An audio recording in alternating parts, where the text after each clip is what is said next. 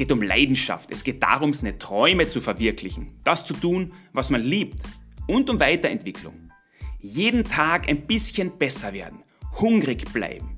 Nie aufhören zu lernen. Und dann bleibt die Frage, was ist Erfolg? Warum sind manche Menschen erfolgreicher als andere? Warum gehen manche mit Druck und Schwierigkeiten besser um als andere? Was macht den Unterschied aus? Das interessiert mich. Hallo und herzlich willkommen bei 74 Once More. Mein Name ist Dieter Kalt und dieser Podcast soll hinter die Maske von besonderen Menschen blicken, die gerne bereit sind, ihr Wissen und ihre Erfahrungen zu teilen, um zu inspirieren und um anderen zu helfen.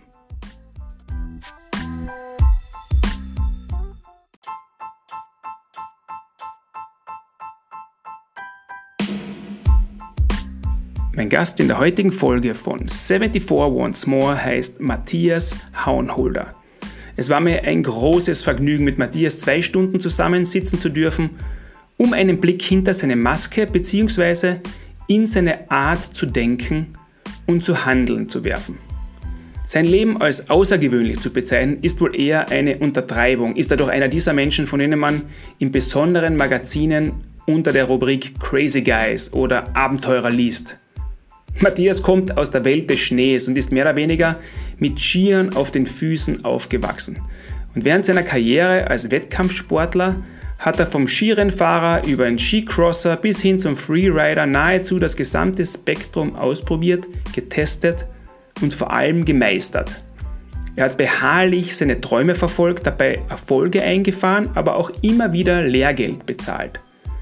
Bis zur Erreichung seines Jugendtraums, nämlich ein Weltcuprennen zu gewinnen und ganz oben am Podium zu stehen, hat es viele Jahre gedauert und immer wieder Korrekturen des eingeschlagenen Weges bedurft. Genau diese Beharrlichkeit, die Fähigkeit, sich neu zu erfinden und nicht stur und verbissen dem Erfolg nachzulaufen, sondern weiterhin ein leidenschaftlicher Suchender zu bleiben, zeichnet ihn für mich aus.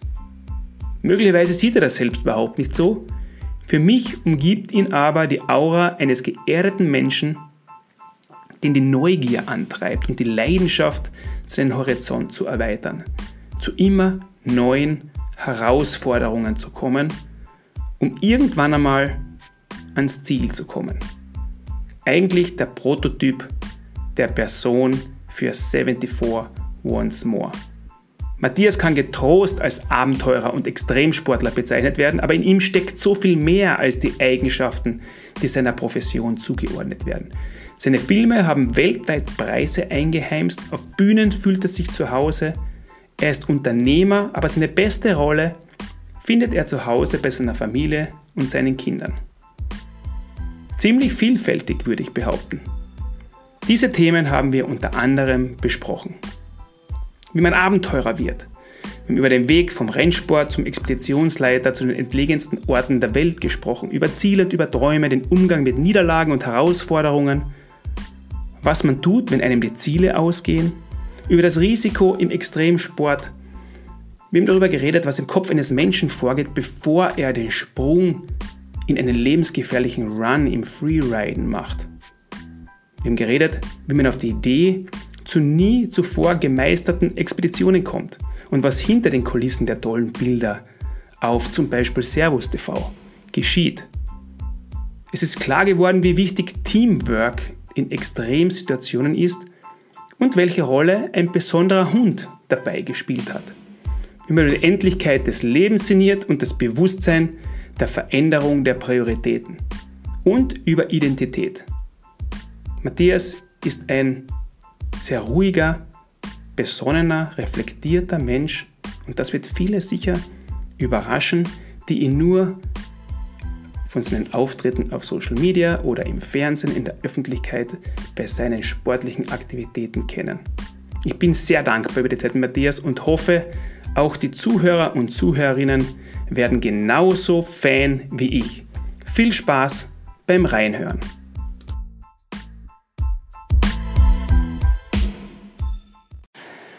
Matthias, danke vielmals für, den, für den äh, Vertrauen, dass ich mich da mit dir zusammensetzen darf und mit, mit dir über dein Leben und über deine Erfolge, deine Niederlagen, deine Denkweisen, deine Werte reden kann. Äh, du hast meinen Podcast ein bisschen verfolgt. 74 Once More ist ja sehr auf mich projiziert. Die Nummer 74, mhm. mein Geburtsjahr und meine Rücknummer und das Geburtsdatum auch meiner, meiner Töchter. Und das ist Once More, dass ja einige auslegen, als ja, da wollen wieder mehr, mehr, mehr, mehr, mehr Geld und, und, und Ruhm und so. Sag bitte Blödsinn, jetzt eigentlich um Horizonterweiterung und, und, und um Dinge, die die uns helfen, unser Leben besser zu meistern. Jetzt habe ich einen Sporthintergrund, du bist äh, einer der erfolgreichsten und bekanntesten Freerider, du bist ähm, Produzent, du bist äh, Skimodel, habe ich auf deiner, auf deiner Homepage auch gelesen, du bist Familienvater, du bist Abenteurer. Also ich habe ein bisschen durch deine Homepage durchgeschaut, die Bilder von den verschneiten Bergen und, und von Klettertouren und von den Expeditionen und so. Das ist, du lebst eigentlich ein Leben, von dem andere nur von Instagram äh, mhm. andere nur von Instagram kennen oder eben aus diesen, aus diesen Dokumentationen sehen und sagst, boah, du lebst den Traum vieler anderer. Aber ist es wirklich so ein Traum? Das wird eine Frage von mir sein. Mhm. Und wie bist du eigentlich dazu gekommen? Was ist der Background? Wie wird man, wie wird man Abenteurer? Mhm. Ja, Dieter, erstmal danke, dass ich mit dir den Podcast machen kann. Das ist mir eine große Ehre. Und ja, ich, ich freue mich jetzt wirklich auf die, auf die nächste Zeit, wo wir da quatschen, weil äh, ich glaube, wir haben da so eine gute Gesprächsebene. Immer wenn wir uns treffen, nachher quatschen wir eigentlich äh, richtig cool und lang und das, ähm, das, ist, das schätze ich einfach sehr. Danke. Ja. Und jetzt auf deine Frage, äh, die was, welche war nochmal, um, die, um die richtige zu beantworten? Ja, das ist, ich muss an meiner Technik ein bisschen noch feilen, dass ich nicht drei, vier, fünf Fragen auf einmal stelle, weil ich auf einmal so auf die Ideen komme. Nein, meine Frage war, wie wird man Freerider? Wie, was ist mhm. deine Geschichte? Woher kommst du? Ähm, wie hast du das zu deinem Lebensinhalt gemacht? Ja. Abenteurer, wie wird man Abenteurer? Ja, genau. Das ja. war die, das war okay. die Ja, ich werde jetzt ein bisschen ausholen, aber ich werde es versuchen, kompakt zu halten. Ähm, ich bin neben einem Skilift aufgewachsen. Meine Eltern haben einen Betrieb gehabt, ein Gasthaus, eine Pension. Und ich bin einfach jeden Tag, wenn ich von der Schule angekommen bin, zack, raus auf die Piste oder auch neben der Piste oder viel Waldweg gefahren. Und für mich war Skifahren eigentlich, bis ich zehn Jahre alt war, war das für mich klar, das muss die Weltsport Nummer eins sein. Bis ich dann draufgekommen bin, ja, da gibt es ja noch Fußball oder Eishockey, was wesentlich populärer ist weltweit. Aber nichtsdestotrotz also war das Skifahren eigentlich immer meine größte Leidenschaft. Es war unglaublich, ähm, ja, wie gesagt, jede freie Minute habe ich mich auf die Ski bewegt und ähm, habe dann eigentlich die ganze äh, Geschichte eines Skirennläufers durchgemacht. Ich bin dann in die Skihauptschule und dann weiter nach Gastein und war halt immer zwischen die Stangen unterwegs. Aber ähm, die größte Leidenschaft war ja eigentlich früher auch immer das neben der Piste fahren, im Tiefschnee fahren, Schandfallspringer, Waldwegal fahren und da eben immer schon die Abenteuer zu erleben. Also das haben wir eigentlich zwischen den Trainings gemacht und vor allem nach dem Training. Das war eigentlich die eigentlich hauptsächliche Leidenschaft. Ähm, ja, wie das dann mit dem Rennfahren mit 19 eigentlich wirklich so hingehauen hat Richtung ähm, ja, Nationalkader und so weiter, ähm, habe ich mal kurz gewechselt in das Skicross-Lager, wo man eben zu viert einen Parcours hinunterfährt. Das war auch noch sehr rennlastig eigentlich. Ähm, bis dann ein, eines Tages einmal Atomic zu mir herangetreten ist und gesagt hat, wir machen jetzt halt ein Freeride-Team und ob ich dabei sein will. Äh, zwischenzeitlich habe ich natürlich auch meine Ausbildung gemacht zum Skilehrer, Skiführer, um mir halt das richtige Know-how anzueignen, was, ähm, was eben da notwendig ist, wenn man im freien Gelände unterwegs ist, weil das natürlich schon auch sehr viele Gefahren mit sich bringt und der Sport Risikosport ist und man sich immer selbst der Nächste ist und du die Entscheidungen treffen musst und du den Sport natürlich auch noch länger ausüben willst und deshalb äh, da jetzt nicht zu viel riskieren äh, willst. Ähm, das macht oft einmal den anderen Anschein, wenn man sich die Video, den Anschein, wenn man sich die Video anschaut. Aber da steckt schon sehr, sehr viel dahinter eigentlich. Und dann meine Zeit auf der Free at World Tour ähm, war auch eine unglaubliche Zeit. Da habe ich eben sechs Jahre lang auch mit, mich mit anderen gemessen, aber ich war halt echt im freien Gelände unterwegs. Und ja, das war einfach das war einfach lässig und war cool. Ich habe die ganze Welt bereist und habe überall meine Contests gefahren und war mit Gleichgesinnten unterwegs und das war, das war schon sehr toll. Zwischen den Contests habe ich aber auch immer wieder so Projekte gestartet, äh, die was dann eigentlich schon einen filmerischen Background hatten. Äh, wir sind eben, keine Ahnung, einmal nach Japan gefahren, um da Powderaufnahmen zu machen oder natürlich auch bei uns in die Alpen. Wir waren in Alaska, in Kanada und sind halt alles so schon halbwegs nur zivilisierte, zivilisierte Regionen bereist und haben dann ähm, ja, unsere Leidenschaft wieder ausgeübt Fahrerfahren halt gescheit. Und ja, dann wie das mit der World Tour quasi, ja, da muss ich vielleicht noch erwähnen, dass ich da eben meinen ersten Weltcup-Sieg gefeiert habe auf der World Tour, weil das war ja als kleiner Junge eigentlich mein größtes Ziel immer, dass ich einmal ein Weltcup-Rennen gewinne und das war auch immer mein Antrieb, dass ich bei Wettbewerben teilgenommen habe. Und das ist mir eben dann gelungen. Da war ich allerdings schon, alter Schwede, ja, da war ich schon Mitte, Ende 20. das hat lange gedauert bis zu meinem ersten Weltcupsieg. Äh, aber ich war eigentlich immer akribisch, akribischer Fighter und Kämpfer und ähm, ja, habe immer versucht, wirklich mein Leben danach zu richten, dass ich halt meine Erfolge feiere. Du hast jetzt ungefähr, also in den letzten drei Minuten oder fünf Minuten, die wir jetzt reden, da hast du so getan, als ob das, ja, das war jetzt schnelle Stationen, das war ja alles ganz normal. Ich meine, du hast ja so viele unglaubliche Sachen erlebt und du hast mir jetzt ungefähr äh, äh, einen Spielraum für ungefähr 100 Fragen gegeben, die ich eigentlich mhm. stellen wollte auf dem Weg, den du jetzt da beschrieben hast. Und zwar deshalb, weil aber Entschuldigung, du willst ja wissen, wie der Weg war. Außergewöhnlich, aber jetzt muss ich, jetzt habe ich so viele Zwischenfragen. Ja. Es ist ja wirklich ein außergewöhnlicher Weg, wo du jetzt stehst. Mhm.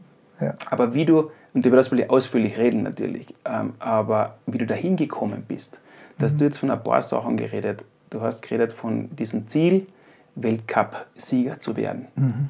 Ähm, du hast ja auf dem Weg dahin einige Niederlagen auch einstecken müssen, beziehungsweise auch mit, mit dem umgehen müssen, dass es halt nicht der Riesentorlauf im, beim, mit dem ÖSV gewesen ist oder im, im mhm. Skiweltcup oder Abfahrt. Was war eigentlich der Lieblingsdisziplin oder der Spezialgebiet? Zu Schülerzeiten war ich eigentlich eher so der Techniker, Riesentorlauf mhm. Slalom. Und dann zum Ende meiner Rennlaufkarriere war eigentlich eher mehr so der Riesendorlauf Super G-Abfahrer. Also ist immer schneller geworden. Ja, ist dann immer schneller geworden. ja, aber wie bist du mit dem? Ich meine, das ist ja, ich kann das ja ganz gut nachvollziehen, weil ich auch viele miterlebt habe, die große Ziele gehabt haben und dann irgendwann einmal zu dem Punkt gekommen sind, dass sie mit dem abschließen haben müssen, beziehungsweise einen anderen Weg einschlagen müssen. Mhm. Das heißt, wie war das bei dir? Wie, der Moment, wo da bewusst geworden ist, du mit der Profi-Skikarriere im Skirennsport, mhm. wird es jetzt nichts. Ähm, war das für die äh, fließender Übergang dann automatisch zum nächsten oder hast du an dem gekiefelt? Wie, wie war das? Mhm. Weil das ist so, das macht den Unterschied aus, wie Leute mit, mit diesen Niederlagen mhm. ähm, äh, umgehen. Weil du hast ja, also zehn Jahre hast du, oder mehr als zehn Jahre, 15 Jahre hast du einem Traum hinten nach mhm. trainiert, einen Weltcup-Sieg.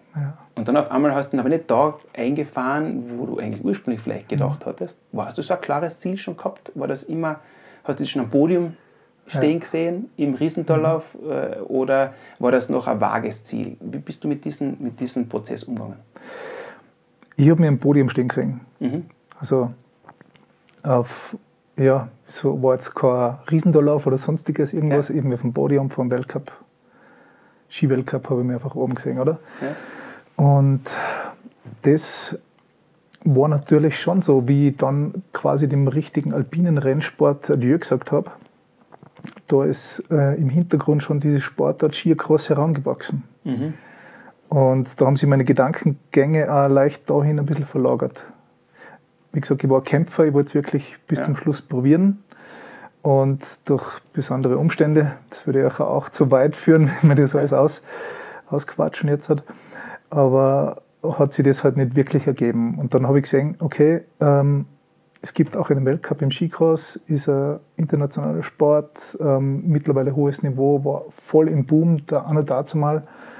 Und dann habe ich gedacht, ja, dann mache ich das einfach da, mache ich das im Skicross. Und habe das dann auch wirklich lang verfolgt. Und ähm, war natürlich auch alles nicht so leicht. Also da quasi eine neue Sportart irgendwie zu erlernen, aber das hat eigentlich alles relativ gut funktioniert. Aber es hat halt dann auch nicht wirklich bis ganz nach oben gereicht. Ähm, und parallel ist eben wieder das zweite, das Freeride. Ist es bei dir so passiert, dass immer, dass ja. du, wenn du dass du immer mehrere Projekte auf einmal gedanklich verfolgt hast oder war immer so ein fließender Übergang? Ist das sowas gewesen, dass du, wenn du merkst, das eine geht dem Ende zu, dass automatisch sich schon irgendwas anderes äh, anbahnt bei dir? Ist das? Ähm, vielleicht war es ja irgendwie ein bisschen das Glück immer, um was Neues zu haben, da wo ich mich wohlfühle und da wo ich einfach mein, meine, ja, meine, meine Ziele weiterhin verfolgen kann. Äh, wer weiß, wie es sonst gekommen wäre. Also ja. das kann man nicht sagen. Vielleicht hätte es trotzdem so wie der Hermann Mayer ja auch noch ewig lang irgendwie probiert, im Weltcup irgendwie Fuß zu fassen. Ja. Aber ich habe halt da andere Chancen gesehen. Und ja. dann habe ich meine, mein Pferd ein bisschen umgesattelt und bin da weiter marschiert. Weiter marschiert. Und es hat halt dann das dritte sein müssen, die dritte Disziplin. Ja, das heißt, diese, also eine, ganz eine große Eigenschaft von dir ist auf alle Fälle diese, die Beharrlichkeit und mhm. die Disziplin, da weiterzuarbeiten, den Träumen festzuhalten und sie nicht umzuwerfen. Ist das, siehst du dich selber auch so? Siehst du dich als, äh, als Talent oder siehst du dich als harter Arbeiter? Oder ist es eine Mischung? Ist es Talent mhm. kombiniert mit dieser Eigenschaft, auch über die Grenzen zu gehen und dabei zu bleiben und weiterzumachen? Mhm. Ich sehe mir jetzt nicht wirklich als ein Talent. Ich habe schon ähm, sportliche Begabung. Ähm, aber jetzt nicht wirklich, mir ist nicht alles in die Wiege gelegt worden. Ähm, ich habe vielleicht dann nicht immer den hundertprozentigen Support gehabt. Ähm, den, das habe ich mir alles einfach selber irgendwie versucht, so gut wie möglich recht, zurecht zu rücken und ähm, versuchen, mir meinen Weg auf meine Art und Weise zu erarbeiten. Ja, ähm, ja der Sport, ähm, ich habe ich bin jetzt nicht unbedingt der beste Ballspieler, gell? ich ja. habe andere also koordinative Fähigkeiten, wo ich ganz gut bin, aber vielleicht auch nicht der super talentierteste Skifahrer, aber vielleicht auch aus den Gründen, weil wir früher mit Holzstangeln trainiert haben bei mhm. uns, wo andere Clubs eigentlich schon ein fettes Setup gehabt haben und halt mit Kippstangeln trainiert haben. Und ähm, da waren nicht immer die besten Voraussetzungen vielleicht, ob das dann den Unterschied gemacht hat, um immer ein bisschen hinten noch zu sein. Ja. Ich weiß es nicht ähm, ich dann schon auch die, was quasi top, top, top gewesen sind, habe ich auch immer wieder irgendwann einmal abgehängt, auch ja. zu diesen Zeiten. Aber ich war jetzt nie der Seriensieger, der ja. was ständig gewonnen hat. Ist das, hast du es schwer gehabt, mit Niederlagen umzugehen? Oder wie bist du mit Niederlagen umgegangen in deiner Jugend? Ähm, Warum ich das frage, ist so, weil das mhm. ja weil das ja auch eine Kunst, du musst lernen mhm. zu gewinnen, aber jeder, der, der gewinnt oder der erfolgreich ist, der muss auch vor mhm. allem lernen, wie er mit Niederlagen, die mhm. unweigerlich oder heraus, das sind Niederlagen, nennen das ist im sportlichen Kontext, sind es halt Niederlagen bei irgendwelchen mhm. Wettbewerben, aber mit Herausforderungen oder Krisen umzugehen. Mhm. Habe ich wahrscheinlich auch aus diesen Gründen, dass ich eigentlich der hart Arbeitende war und der Kämpfer war, habe ich eigentlich nie wirklich ein Problem gehabt mit Niederlagen. Die einzige Niederlage war dann eigentlich nach dem Weltcupsieg in der Freeride World Tour. Wie ich den dann gehabt habe, mein jahrelanges Ziel, wie ich den dann in der Hand gehabt habe. Ähm, und danach einfach nicht mehr aufs, nicht mehr aufs oberste Podium geschafft habe. Ich habe noch Stockhalbplätze gefahren und so, aber ich habe es nicht mehr ganz nach oben geschafft. Und da ist, mir, da ist mir ein bisschen der Drive verloren gegangen. Und das ist wahrscheinlich auch ein bisschen der, darauf zurückzuführen, dass ich eben das lang ersehnte Ziel halt dann erreicht gehabt habe und mir irgendwie das nächste Ziel gefehlt hat. Also das habe ich erst wieder finden müssen. Und das war, das war schon nicht so ohne. Super interessant, was du jetzt, was du jetzt sagst, weil das mhm. kann, das ist wirklich etwas, was, was viele sicher nachvollziehen können. Äh, mhm. Weil Ziele ist ja etwas, was also ich persönlich finde, dass äh, sich ein Ziel zu setzen extrem wichtig ist, aber habe in meinem persönlichen Weg gelernt, dass es nicht das Ziel ist an sich, das wichtig ist, dass man das erreicht, sondern einfach nur, dass man die Richtung kennt, in die man arbeitet und dass es dann die kleinen Schritte dazwischen sind, die es mhm. ausmachen. Mhm. So, wer kennt nicht diesen, diesen Karlauer eigentlich? Ja, der Weg ist das Ziel. Ähm, aber es ist, es ist wirklich so, wenn du diesen, diesen, diesen Blick dann findest, weil auch ich habe diese Erfahrung gemacht, dass wenn man dieses eine Ziel erreicht hat, dass dann eigentlich oft eine Müdigkeit und eine Leere da ist und nicht mhm. dieses, diese Welle, auf der man dann ewig schwimmt und dann geht es immer weiter mhm. und immer weiter, sondern was, was ist eigentlich, wenn man das Ziel erreicht hat? Hoppala. Ist das ein Grund, warum du nicht mehr, nicht mehr dann diese Weltcupsiege eingefahren hast, ähm, dass, du, dass du glaubst, dass du eben diese Ziellosigkeit gehabt hast, Kurt? Weil du, weißt, du hast ja immer den mhm. prestigeträchtigsten Bewerb in der Tour gewonnen. Mhm. Ich habe ja einige Videos, ich liebe ja Skifahren mhm. selber mhm.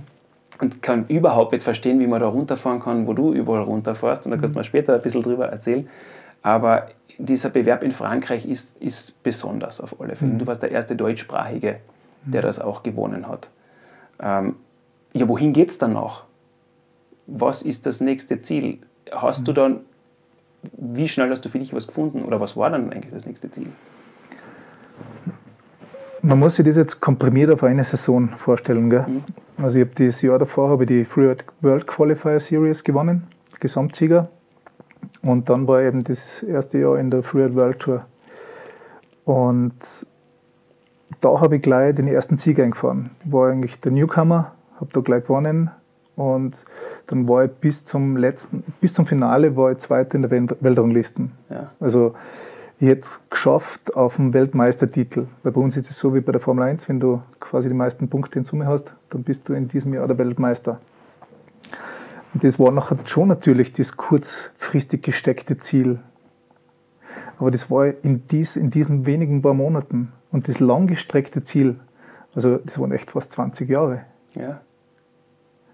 Und ich glaube, da war einfach die, die Verarbeitungs, der Verarbeitungszeitraum war einfach, nicht, war einfach zu kurz. Weil ich habe das nie erwartet, dass ich das gleich in der ersten Saison schaffe, oder? Ja. Und da glaube ich, da glaube ich, war der Haken in der ganzen Geschichte. Ja. Und ich habe dann noch weitere Jahre in der Free World Tour eben versucht, das, den Weltmeistertitel halt dann irgendwann einmal zu erreichen. Und es war halt dann echt immer so schwierig, weil in diesem Sport, da bist du echt, echt immer auf Messerschneide unterwegs. Also riskierst du ein bisschen zu viel, dann reißt natürlich ein Brezen, riskierst du ein bisschen zu wenig, dann bist du, bist du gleich weg. Und da hast du keine Uhr, was mitläuft. Und du siehst auch nicht alle Fahrer, was vor dir fahren. Und du siehst das schon vielleicht von unten, aber nicht immer alles. Und kannst das echt wirklich schwer, schwierig einschätzen im Vergleich zum Rennläufer. Da war es immer die, okay, bam, jetzt hat der über Bestzeit, okay, den habe ich im Training geschlagen, das geschafft Kann, ja. Weißt du, was ich meine? Ja. Und das ist da einfach abgegangen. Und das ist, das ist in diesem Sport so extrem schwierig. Und ich habe es einfach nicht mehr auf die Reihe gebracht. Ich habe es nicht mehr auf die Reihe gebracht. Hast du selber zu viel Druck gemacht dann? Ja, ja. definitiv. Also da habe ich mir selber viel zu viel Druck gemacht. Und ich habe es gewusst, dass ich es kann, aber ich habe es nicht mehr einschätzen können. Ich habe es einfach nicht mehr dosieren, nicht mehr auf den Punkt hinbringen äh, können, dass ich das so locker unbelastet wie davor war, wie bist reingestartet, boom, erstes, erstes Jahr die ganze Tour gewonnen und im nächsten Jahr dann World Tour und gleich gewonnen. Das war einfach. Du warst im Flow. Die war im Flow, genau, ich ja. war im Flow. So, wenn du jetzt, das ist eigentlich eine Frage, die ich später stelle, aber wenn du jetzt in dem Kontext die Uhr zurückdrehen könntest mit dem Wissen, das du heute hast, was würdest mhm. du anders machen? Mhm. Ähm, was würde ich anders machen? ich würde mir eigentlich den Druck vor den Schultern nehmen, was ich mir selbst auferlegt habe. Ähm, ich habe mir auch immer das Bild von, ähm, das objektive Bild von, der, von den ganzen Menschen und meinem Umkreis und Medien und alles, was halt dann dazu kommt, habe immer versucht, auch immer dahin zu richten, dass es halt auch passt für denen. Dass ich halt, ja, ich habe ein bisschen äh, mich selbst verloren eigentlich fast. Ja weil ich halt jetzt das mal gewonnen gehabt habe und ich muss das nächste, ich muss das nächste kurzfristige, den Titel einfach einfahren. Und ja, da ist einfach viel zu viel zusammengekommen und das, was ich einfach nicht mehr gehandelt habe, muss ich ganz ehrlich sagen. Also das war einfach. Da, hättest du in deinem, würdest du in deinem Umfeld irgendwas verändern, wenn du jetzt wieder ein Junger wärst, sagst du, wenn du jetzt, wenn du es da aussuchen könntest, ähm, um mehr geschützt zu sein oder jemand, mhm. der da den Spiegel vorhält rechtzeitig und sagt, hey Hani, das bist nicht du, komm mhm. wieder runter. Mhm. Ist es das etwas? Hast du, hast du diesen Schutz um dich irgendwie gehabt oder hat das ein bisschen gefehlt? Nein, gar nicht. Der, unser Sport ist ein kompletter unorganisierter Sport. Da gibt es keine Coaches und nichts. Oder damals hat es noch nicht gegeben, mhm. jetzt wird es eh immer mehr. Äh, wenn ich da wirklich an, einen an meiner Seite gehabt hätte, der was mich da durch diese Zeit ein bisschen durchbegleitet hätte, was immer bei mir dabei war. Ich habe mir dann, ich habe das, hab das eh versucht. Gell? Ich habe meine, meinen Trauzeugen zum Beispiel, mittlerweile Trauzeugen, damals als Roadie mitgenommen. Oder? Ich habe gesagt, ich brauche die, du musst zum Mitfahren, weil ich, ich, muss mich mit, ich muss mich normal jetzt mit, mit jemandem unterhalten können, weißt du ja. das immer? Ähm, um halt die Distanz zu haben. Nicht immer in dem Bulk des Teams, wo alles lässige Leute waren und alle die gleiche Leidenschaft gehabt haben und alles super, aber ich wollte halt ein bisschen meine Zeit haben, wo ich runterfahren kann. Ja. Da, wo ich halt nicht, wo es nicht immer um, das, um, die, um, das, um die gleichen Themen geht, sondern wo ich, wo ich weg abschalten kann, wo ich mich auf was anderes einlassen kann. Weil das ist so, so eine brutale Kopfsache, diese, dieser Sport. Da muss man so viel visualisieren, so viel denken und so viel, ähm, so viel Sachen mit einbeziehen, um da die Höchstleistung zu bekommen. Und da habe ich mich selber immer überpowered mit dem Ganzen. Weil du, du bist ja aus dem Leistungssport gekommen, genau. schon, ja. aber aus dem extrem kompetitiven und organisierten und Hundertstel Sekunden Krimi ja. und Setup und bla bla bla, kennen wir die ganzen, die ganzen Geschichten. Also bist eigentlich in die Künstlerszene mhm. des, des, des, des, Skisports. Kann man das so, ist das blöd ja. gesagt von mir, da kann man das so sagen? Ja, aber schon ein bisschen. Ist da also halt, wo sehr viel Gefühl und, und Risiko und Lifestyle auch transportiert worden ist, so mhm. wie bei mhm. den Snowboardern früher, mhm. bevor es dann Richtung Competition gegangen ist, mehr und mehr. Ähm, und du hast von der ganzen, von dem Bulk, von der Gruppe jetzt geredet, wo ihr immer zusammen wart und der Gaude gehabt habt und so. Hat es da ein ähnliches Konkurrenzdenken überhaupt gegeben, wie du es davor von der Leistungssportwelt gekannt hast? Oder war das einfach komplett anders? Ist es da eher ums Leben und um, um den Spirit gegangen als ums, als ums Gewinnen? Weil dann ist er auch in der Gruppe wieder so, ja, ist er Gaude und alles, alle kennen, mhm. aber doch ist er ein bisschen abtasten und ein bisschen eine Maske aufsetzen und keine Schwächen mhm. zeigen. Mhm. Hat es das auch gegeben? Ja, war schon auch ein bisschen da, aber auf eine total andere Art und Weise, als wir beim Alpinen Rennfahren. Mhm. Also da war das da war das alles ein bisschen strategischer. Und ähm, natürlich, irgendwie war es so eine freundschaftliche, so eine freundschaftliche Crew auf der Freeride World Tour. Also wir haben, uns, wir haben uns gegenseitig geholfen, weil eben, wie gesagt, da waren keine Coaches da und wir haben uns gegenseitig ein bisschen unterstützt. Aber doch dann, wenn es wirklich knapp war ist und, und so, nachher hat man vielleicht nicht immer jedem die Line verraten, die was man jetzt dann vorhat. Oder der andere hat es jetzt nicht wirklich ausgespuckt, was er da im Sinn hat, am, am nächsten ja. Tag eben zu fahren. Und da hat sich dann schon jeder ein bisschen bedeckt immer gehalten und hat nicht alle Karten auf den Tisch gelegt. Und ähm, nachdem dieser Sport da sehr viel mit Erfahrung zu tun hat, um halt äh, die Felsen, was man springt oder die, die, die Cliffs was man halt am Sinn hat, in die Line einzubauen, ähm, äh, haben die Erfahrenen natürlich, können die das besser abschätzen. Äh, die was jetzt schon, keine Ahnung, die das halt viel, viel längere Jahre schon betreiben. Und ja, das hat man dann schon ein bisschen gemerkt. Aber das war, das war nicht so das Problem. Das Problem war ich selber, ganz mhm. einfach. Das, äh, das war ich selber.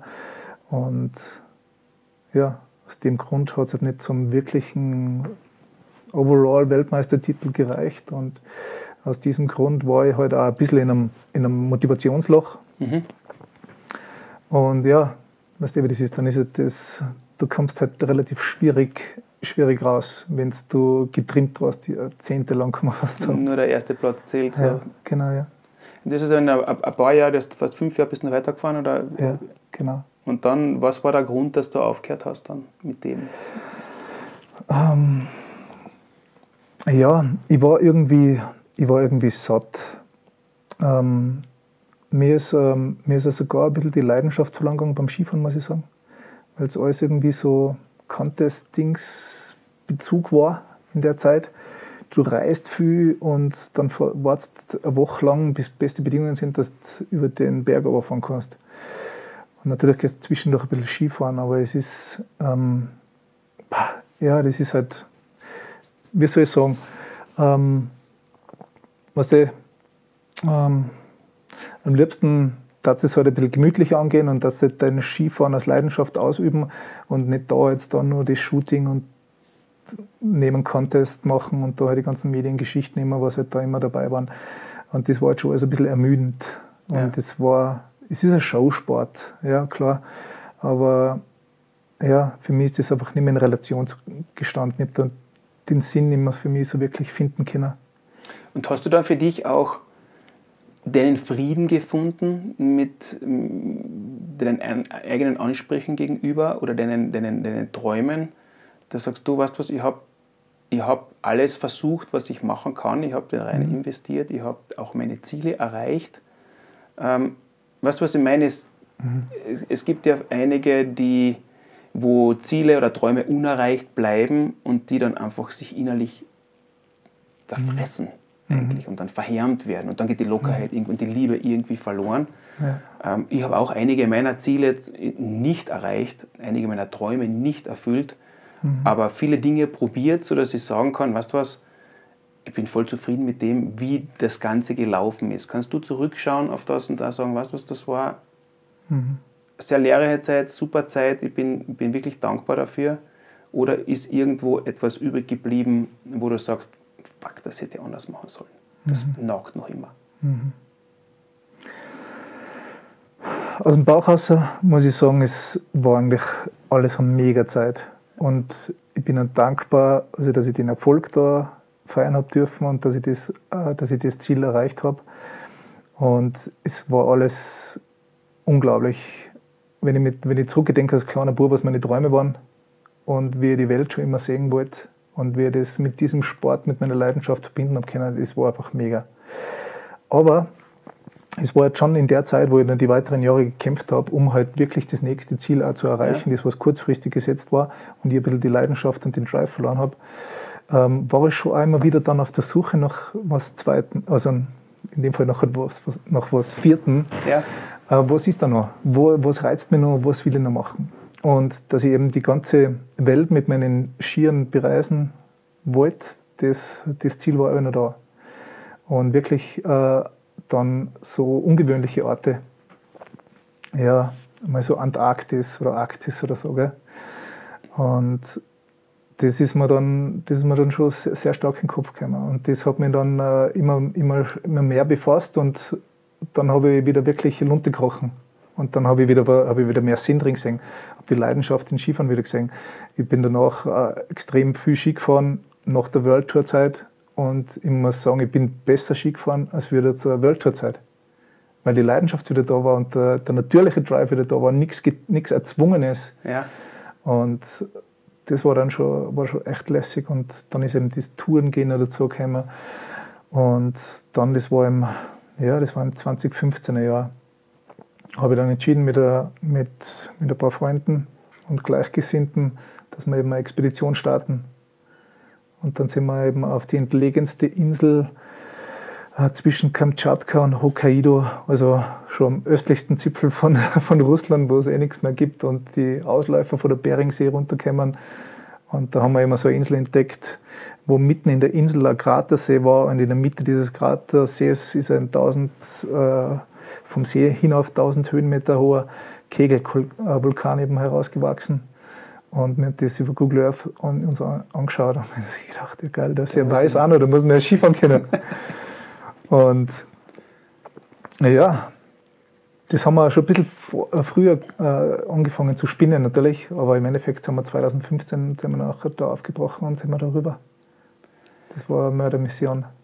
Also ich finde das, find das äh, was mir so beeindruckt, ist eigentlich, dass du dieses Umschwenken von, mhm. dieses Weitermachen, aber in einer anderen Richtung. Weißt du, der, der, der Weg war nicht linear von A nach B, mhm. von, von Status quo zum Start bis zum Ziel durchgehend, sondern da waren diese Abweichungen dazwischen und mhm. du hast weitergemacht und das eine hat dich zum anderen geführt und hat dich dann zu dem gemacht, zu dem du heute bist.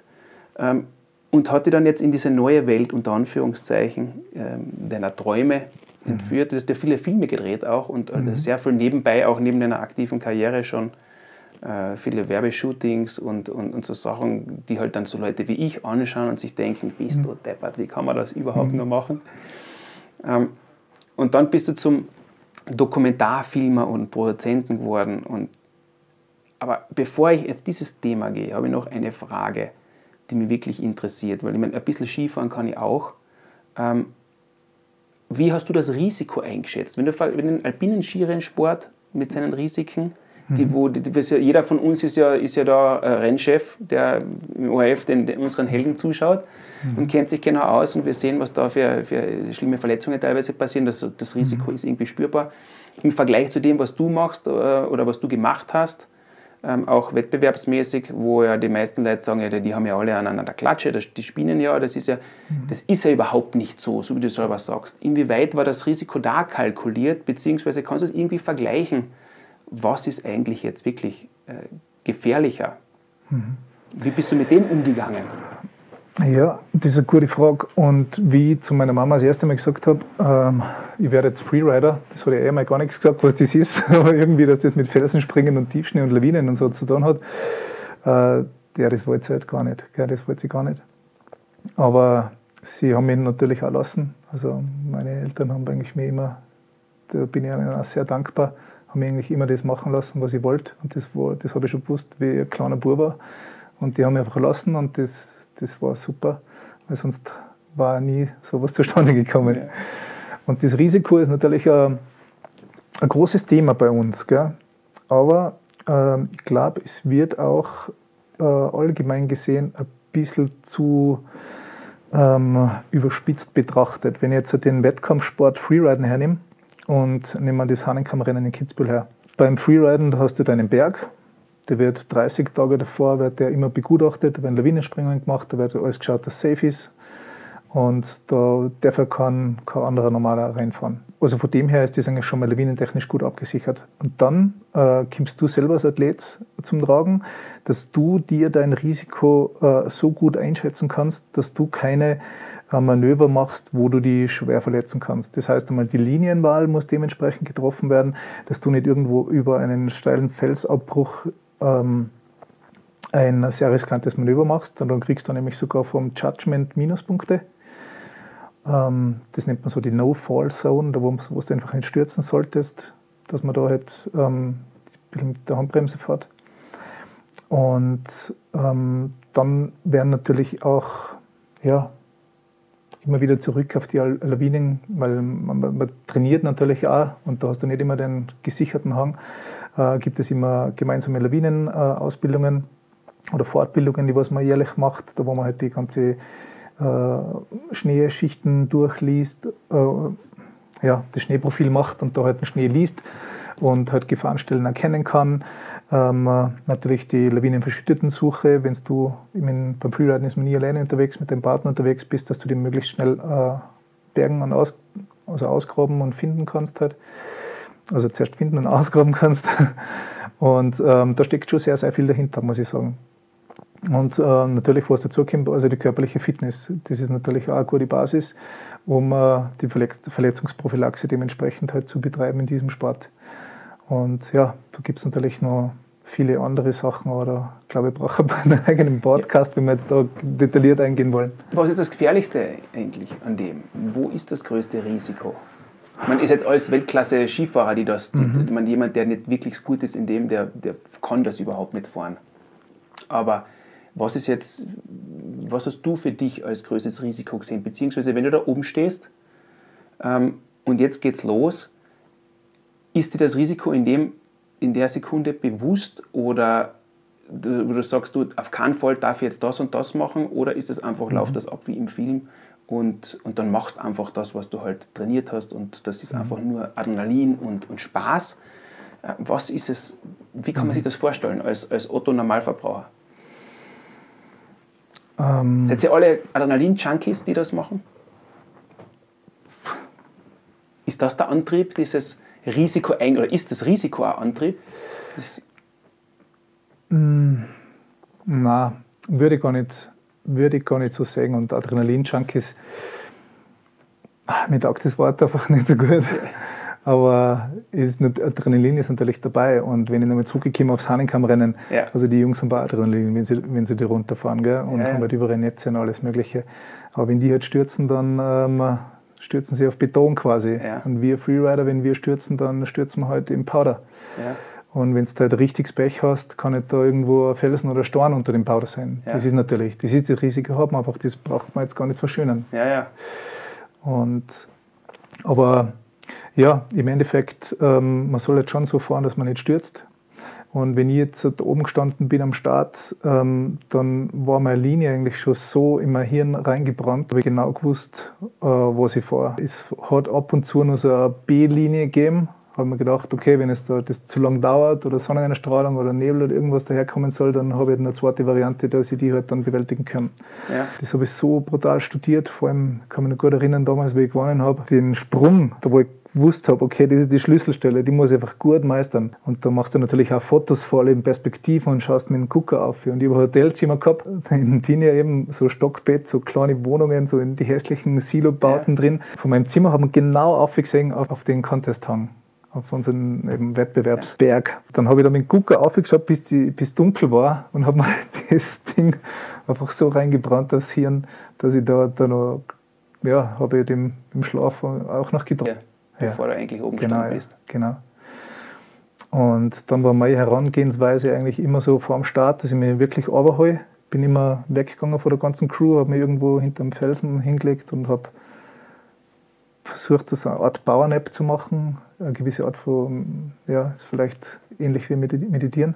Ja. Und dann bin ich hingegangen zum Start und dann habe ich gar nicht runtergeschaut, sondern habe ich über den Horizont ausgeschaut und habe gedacht, geile Bergwelt.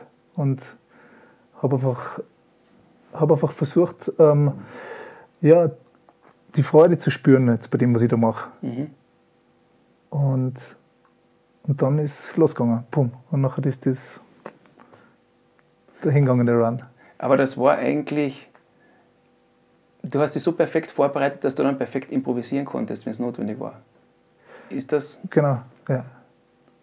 Aber das ist ja, das läuft dann ab also ich, ich finde das so faszinierend, weil die, die Geschichten wiederholen sich ganz einfach.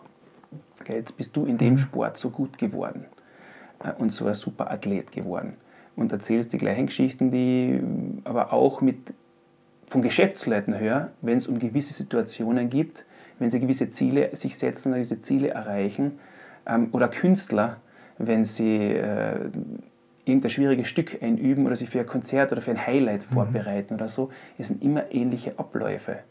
Mhm. Ein klares Bild, wo man schon sein Ziel erreicht hat und dann gewisse Abläufe, die ihn dazu bringen, gewisse Routinen, die ihn dazu bringen. Du sagst, du gehst davor meditieren. Ähm, was gibt es noch für Winning Habits? Die mhm. du dir angeeignet hast? Oder hast du auch so Match Game Day? Bei mir war das, ja, im Mannschaftssport, da war jeder Handgriff war gleich dann an dem Tag mhm. teilweise oder in der Stunde vor dem Spiel. Mhm. Zwölf Minuten vorher ist noch einmal abduschen und dann wird das angezogen und das und dann geht's raus und dann schlagst mit dem ab und dann sagst das und so und das wird einfach durchgezogen. Mhm. Hat es das bei dir auch gegeben?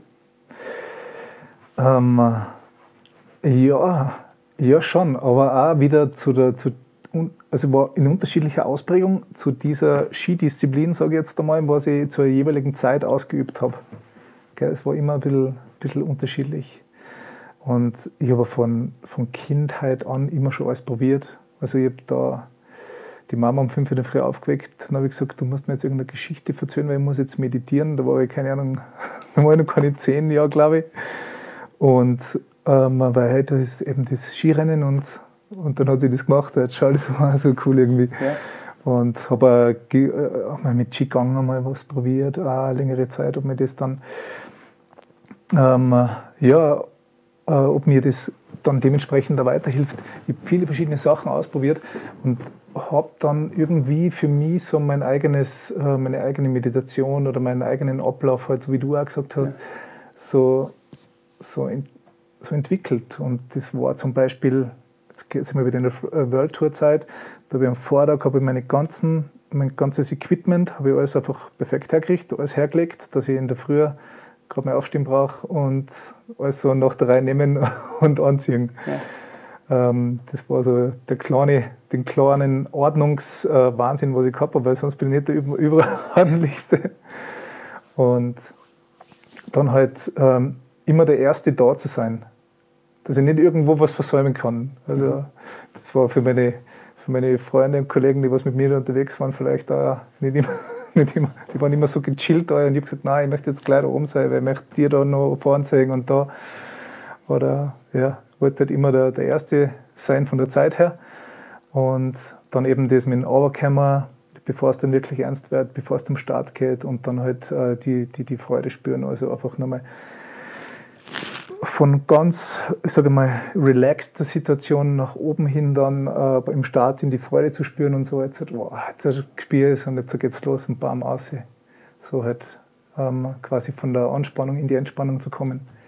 Und hinten noch warst du dir gegenüber kritisch, ähm, hast du das dann gleich analysiert, was jetzt dann, wie die Performance war oder wie war das Gefühl mhm. hinten noch?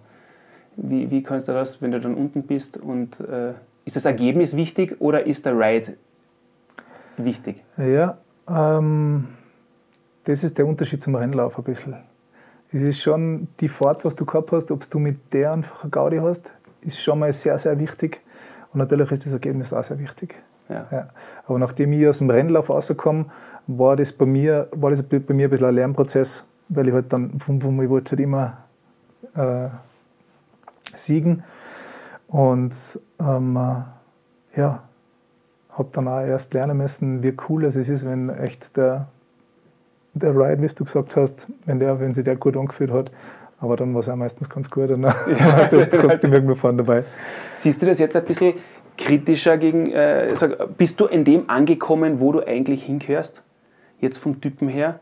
Ähm, wenn du zurückschaust auf, diese, auf die Rennkarriere, die mhm. du starten wolltest, sagst du, du, weißt du was, ich bin eigentlich sehr froh, dass ich da gelandet bin, wo ich gelandet bin. Das passt für mich genau, weil das andere mhm. siehst ein bisschen kritischer eigentlich. Dieses, nicht, nicht ja, vielleicht mit der Brechstangen Leistung, Leistung, Leistung, mhm. Leistung, wo es nicht um die Liebe eigentlich zum mhm. Sport in erster Linie geht, sondern eher um Gewinnen und, und Hundertstel Sekunden und so. Ja. Ähm, ich ich sehe es ehrlich gesagt schon ein bisschen kritisch. Ähm, ich, mir taugt es nach wie vor, die Skirennen zum Zuschauen und ich finde das auch super faszinierend und die Jungs, was die leisten und wie sie drauf sind und so. Ich kenne natürlich einige von denen ja. nach wie vor noch. Und das ist schon sehr cool, aber ich muss sagen, Wahnsinn, du, was die, sind wir wieder bei der Streif oder bei dem Opfertraining in Kitzbühel. Da oben, wenn es einfach alles vereist ist und du da mit dem Material umstehst, da wo alles aufs Letzte hinaus einfach optimiert ist und alles einfach, da gibt nichts mehr nach. Was der, der Skischuh, die Bindung und der Ski, das ist eine Einheit. Ja. Und was da gewalt, also gewaltige Kräfte auf, auf den Körper quasi ein, also ja, sag mal, einwirken. einwirken ja. ja. Und dass halt da viel passiert immer wieder und halt echt die Kreuzbandeln nach der Reihe reißt. Also das, das finde ich schon. Ich meine, allein der krass. Druck, allein, ich stelle mir das so vor, wenn du selber Sportler bist, ich habe ja, du denkst ja jetzt nicht an Verletzungen, beziehungsweise der, der, der, Zeitpunkt, wenn man zu viel an Verletzungen, was alles mhm. passieren könnte, denken anfängt, ist eh der Zeitpunkt, mhm. wo du vielleicht schon versammelt hast, dass du aufhören solltest. Genau. Ja. Aber, aber nichtsdestotrotz ähm, ist das in der Sportart, wenn du diesen brutalen Hang, wieder über Kitzbühel redest, ja so erstens einmal wird das ja so transportiert, um das ganze mhm. Event äh, zu vermarkten natürlich. Mhm. Mhm. Und zweitens ist es einfach Realität, weil wenn die, ja. wenn die da hinhaut, dann ist, dann ist ja. einfach äh, wirklich übel. Ja. Dieser Druck, das stelle ich mir als den größten Druck vor. Nicht, ob du jetzt gewinnst oder nicht gewinnst, sondern genau. fuck, Überlebe du, das. das na, du setzt da echt was am Spiel. Auf Spiel. Und da gibt es ein paar Wahnsinnige, die wahrscheinlich ohne Rücksicht auf Verluste da ja. abbohren. Ähm, also du weißt, du musst absolut ans Limit gehen, damit du eine Chance hast, mhm. sonst bist du weg vom Fenster. Ja. Das, das stelle ich mir brutal vor. Genau. Das habe ich zum Beispiel selber nie erfahren jetzt in dem Eiskesport. Da ist es nicht, mhm. nicht so, dass ich jetzt jedes Mal Angst haben müssen, wenn ich aufs Eis gehe, ob ich dann wieder lebend runterkomme. Mhm. Ja, ich habe vielleicht eine blutige Nase gehabt oder ich habe halt den Zweikampf verloren, weil ich nicht mutig genug war, da reinzugehen. Mhm. Ich habe den Preis nicht bezahlt. Aber der Preis sind halt, ja, ist es halt einmal ein gebrochener Finger ja. oder halt einmal die Schulter irgendwie, aber jetzt nicht nicht was lebensbedrohliches in dem Sinne. Ja. Aber bei den Sachen, die, die du gemacht hast auch, und vor allem auch diese Rennläufer, da ist das schon eine andere Geschichte. ich glaube, dass das nicht genug beleuchtet wird, mhm. was für einen mentalen Druck auch da ausgesetzt ja. bist. Das ist Wahnsinn eigentlich, ja. Also die, die Frage, wie, wie, wie viele daran zerbrechen eigentlich. Mhm. Viele. Schon, gell? Ja, bin ich mir sicher. Ja. Bin ich mir sicher, dass daran viele zerbrechen, weil es ist schon, es ist ein super schöner Sport, und, aber schon, da geht schon zur Sache. Also mit den ganzen Materialoptimierungen und so, da, da sind schon enorme Kräfte, was da einfach äh, auf die, auf die einzelnen Athleten wirken und das sind sich die Athleten auch bewusst zum Teil. Ja. Und wenn sie damit nicht umgehen können, hast du, wie du schon richtig gesagt hast, da sagen sie einfach, okay, der Sport ist mir einfach dann zu steil. Ja. Das ist mir das Risiko nicht wert, dass ich, mir da, dass ich da wirklich komplett an mein Limit gehe. Weil wenn du da auch nicht ans Limit gehst, dann hast du da keinen Auftrag. Du hast über körperliche Vorbereitung auch äh, geredet, mhm. über das, was ja ein bisschen, was in dem Leistungssport, Rennsport oder ein, eh ganz klar ist, ja, die müssen ja die ganze Zeit drin, die müssen ja so fit sein, und dann gehst du jetzt in den Fun-Sport unter Anführungszeichen, mhm. ob das jetzt Snowboard äh, früher war oder, oder jetzt noch immer ist und, und, und deinen Sport, wo ich einige Athleten natürlich auch kenne und sage, mhm. boah, das sind eigentlich unglaubliche Athleten, weil das nämlich mhm. so eine, ein, ein, breites Spektrum an, mhm. an, an, an Fähigkeiten ähm, benötigt werden, um da gut zu sein. Mhm. Und nicht nur, hey, das ist die Halligalli, das sind die Party, die Party People und da geht es nur, sondern die, die sind brutal benannt. Wie, wie hast du dich vorbereitet? Ähm, was war für dich die wichtigste Eigenschaft, körperliche Eigenschaft mhm. für den Sport? Mhm. Äh, Koordination. Ja, Koordination, um es auf den Punkt zu bringen, weil ähm, Skifahren ist von sich aus schon ein sehr, ein sehr hochkoordinativer Sport. Also du musst kurz Gleichgewicht haben, äh, du musst ähm, ja, du musst halt schnell reagieren können und in verschiedensten Positionen heraus eigentlich.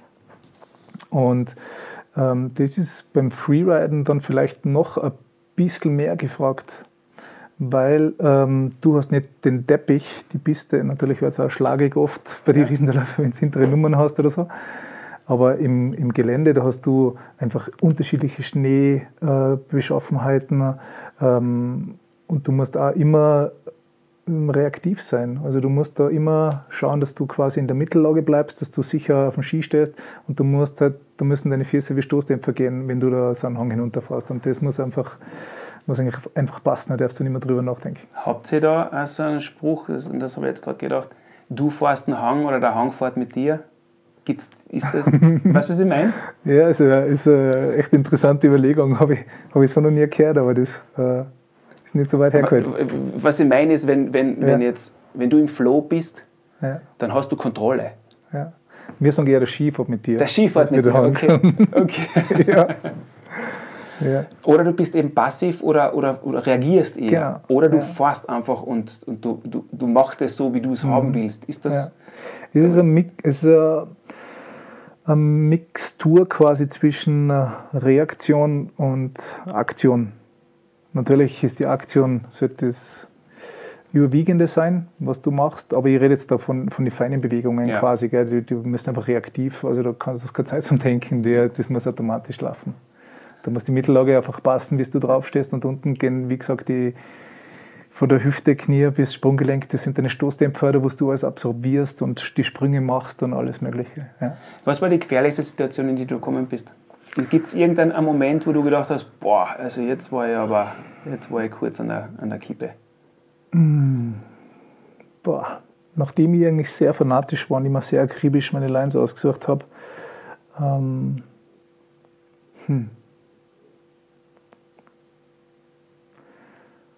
Man, natürlich hat es mir in Alaska drüben, hat es mir mal ähm, von einer Oberflächenrutscherlawine quasi hat es mir mal über so, ein, über so eine Rinne rausgespult.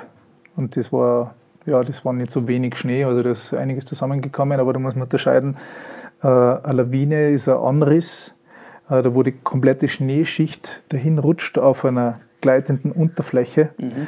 Und äh, das wird richtig schnell und hat viel Schnee und das ist dann das Gefährliche. Und die Oberflächenrutscher, das heißt in der Fachsprache Slav, das wird nicht schneller wie 80 oder 90 km/h. Das sieht man oft in den Videos, wenn, wenn man meint, der fährt jetzt von einer Lawine davon. Ja. Aber das ist eigentlich nur viel Staub und nicht so viel Schnee und das ja. wird nicht viel schneller.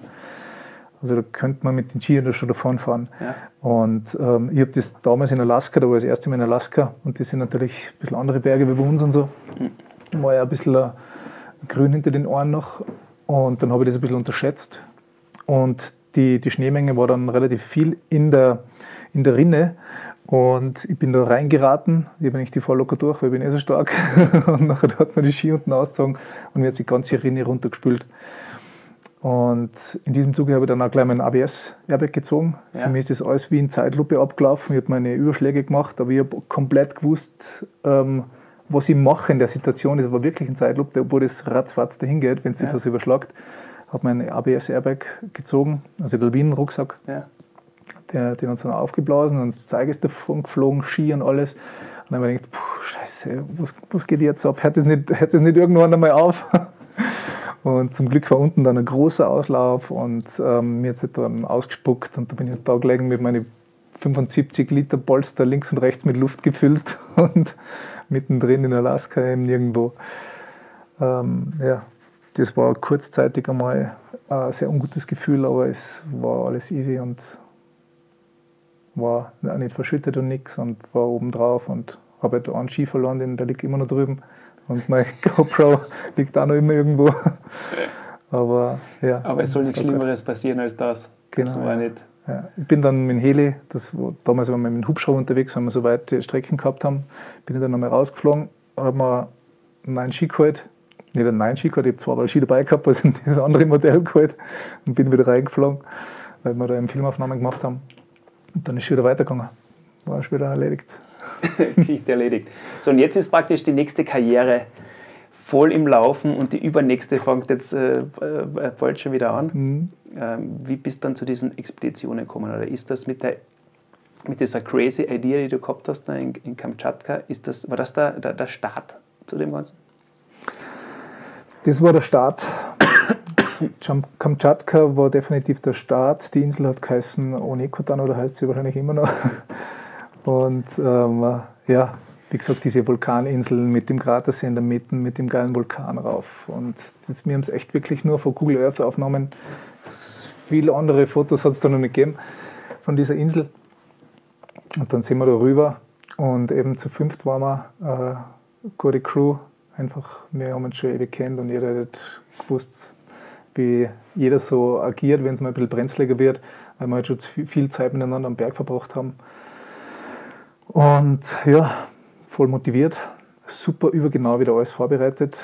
Also ganz fanatisch auch vom kleinsten Equipment und so. Das war da alles ein bisschen, neu, ein bisschen Neuland für mich. Natürlich habe ich es im Großen und Ganzen schon gewusst, aber wenn es dann in Expeditionsteil geht, wo es halt wirklich über Wochen ganz alleine im Nirgendwo bist.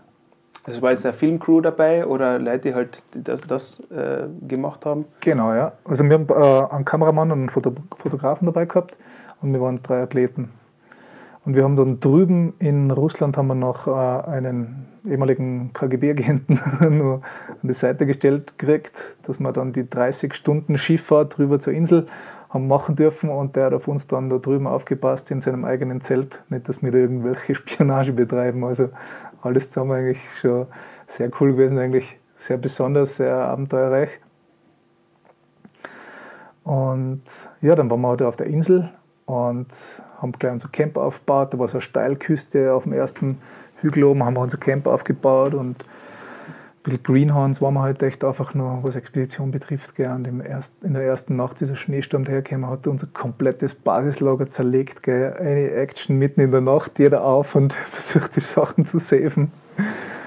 Und ja, am nächsten Tag haben wir dann beschlossen, okay, es wäre vielleicht gescheiter, wenn wir ein bisschen einen geschützteren Platz suchen für unser Camp. Ja, haben wir erst reinwachsen müssen, aber was der voller Selbstvertrauen und so, gleich ins Blaue gestochen. Und das hat halt echt wirklich eine Woche gedauert. Gell. Wir waren da ungefähr 15 Kilometer weg von diesem Kraterrand, mhm. von unserem Basiscamp und sind, haben dann zwischendurch noch ein zweites Camp gemacht, dass wir halt so sukzessive mit dem Kameraequipment, also wir, wir gehen da einfach als Team, gell. also dort da nehmen wir genau das Zeug vom Kameramann und helfen halt alle zusammen, teilen das alles auf und jeder macht seinen Part einfach. Haben so ein Zwischencamp aufgebaut zwischen Basislager und der, dem Krater, dass wir nicht so weit haben, falls es aufreißt, also dass wir, wir Licht haben, Sonne haben, dass wir da gleich losstarten können. Weil die Wetterberichte da drüben sind nicht so super genau und es ist halt echt eine sehr labile Gegend, was das Wetter betrifft. Ja. äh, haben wir natürlich gleich mal gespürt am Anfang, das ist wie. Dann haben wir uns halt so da, dahin gekämpft und halt ein Ziel nach dem anderen gesetzt, bis wir dann endlich auf dem Kraterrand oben waren und das erste Mal den Vulkan zu Gesicht bekommen haben, gell? wo wir echt schon hingeträumt haben und, und das halt ja, irgendwo Realität worden ist dann. Dann haben wir den Vulkan vor uns gesehen. Mir ganz alleine auf dieser unbewohnten Insel, wirklich 30 äh, Schifffahrtsstunden weg von der nächsten Zivilisation, wirklich am Arsch der Welt. Und das war dann schon, schon sehr geil eigentlich. Da waren noch viele Herausforderungen, weil äh, der See, haben die Festlandbewohner gesagt, der ist zugefroren, also da haben wir keinen Stress, dass wir rüberkommen. Wir waren dann oben am Kraterrand und der See war nicht zugefroren, sondern der war offen. Es war nur, man muss sich vorstellen, der, der Umfang von dem Kratersee war knapp 25 Kilometer oder so. Ja. Und da waren genau an der Engstelle zwischen Krater und dem Vulkan in der Mitte war 200 auf 250 Meter ein Eisschollenfeld, das was irgendwie da halt an der Engstelle noch übrig geblieben ist. Das war unsere einzige Chance, um da umzukommen auf den Vulkan, um den mit Skiern zu befahren. Ja, das äh, war eine extreme Mission, muss ich sagen. Und ähm, wir haben das dann auch geschafft. Die Bilder sind der Wahnsinn. Wenn du ja. einen Skifahrer draufstehen siehst auf einem Eisschollenfeld, das was wirklich ähm, sehr, sehr speziell ausschaut. Und dann auf, den, auf die 1000 Höhenmeter drauf bis zum Gipfel des Vulkans. Auch erst beim zweiten Anlauf gelungen das Ganze. Und dann dann ja, was war, das, was, war, was war das Schwierige? Dann war es Temperatur oder was, was? Die Wetterbedingungen einfach. Ja. Also die Temperaturen waren okay. Immer nur, nur als Beispiel. Äh, Petropavlovsk ist die Hauptstadt von Kamtschatka. Die hat ca. 300.000 Einwohner. Da wohnen die meisten Menschen. Kamtschatka ist so groß, zweimal so groß wie Deutschland. Da wohnen 500.000 Menschen. Ja. Also das ist alles rundherum schon sehr dünn besiedelt. Die ja. Menschen, was da drüben Sie sind einfach fast alle in der Stadt. Und diese Stadt ähm, hat vier Meter Schnee gehabt auf Meereshöhe im April. Also das ist Wahnsinn. Und da ist sehr, sehr viel Niederschlag da drüben. Ähm, das Wetter ist, wechselt extrem schnell. Und das war unsere große Herausforderung auf der Insel unten. Also es war nicht extrem kalt, es war immer so feucht, kalt. Natürlich sind wir wie wir angelandet sind mit dem Schiff auf der Insel, sind wir natürlich alle platschnass geworden und das Salzwasser, das trocknet da nicht. Und wir haben da nicht irgendwo eine Heizung dabei gehabt, wo wir das trocknen haben können. Also wir waren eigentlich äh, über die 18 Tage auf der Insel, waren wir eigentlich immer irgendwie ja, nasse Schuhe und was die, ah, es war halt nicht sehr angenehm. Nicht so, nicht so toll eigentlich. Ja.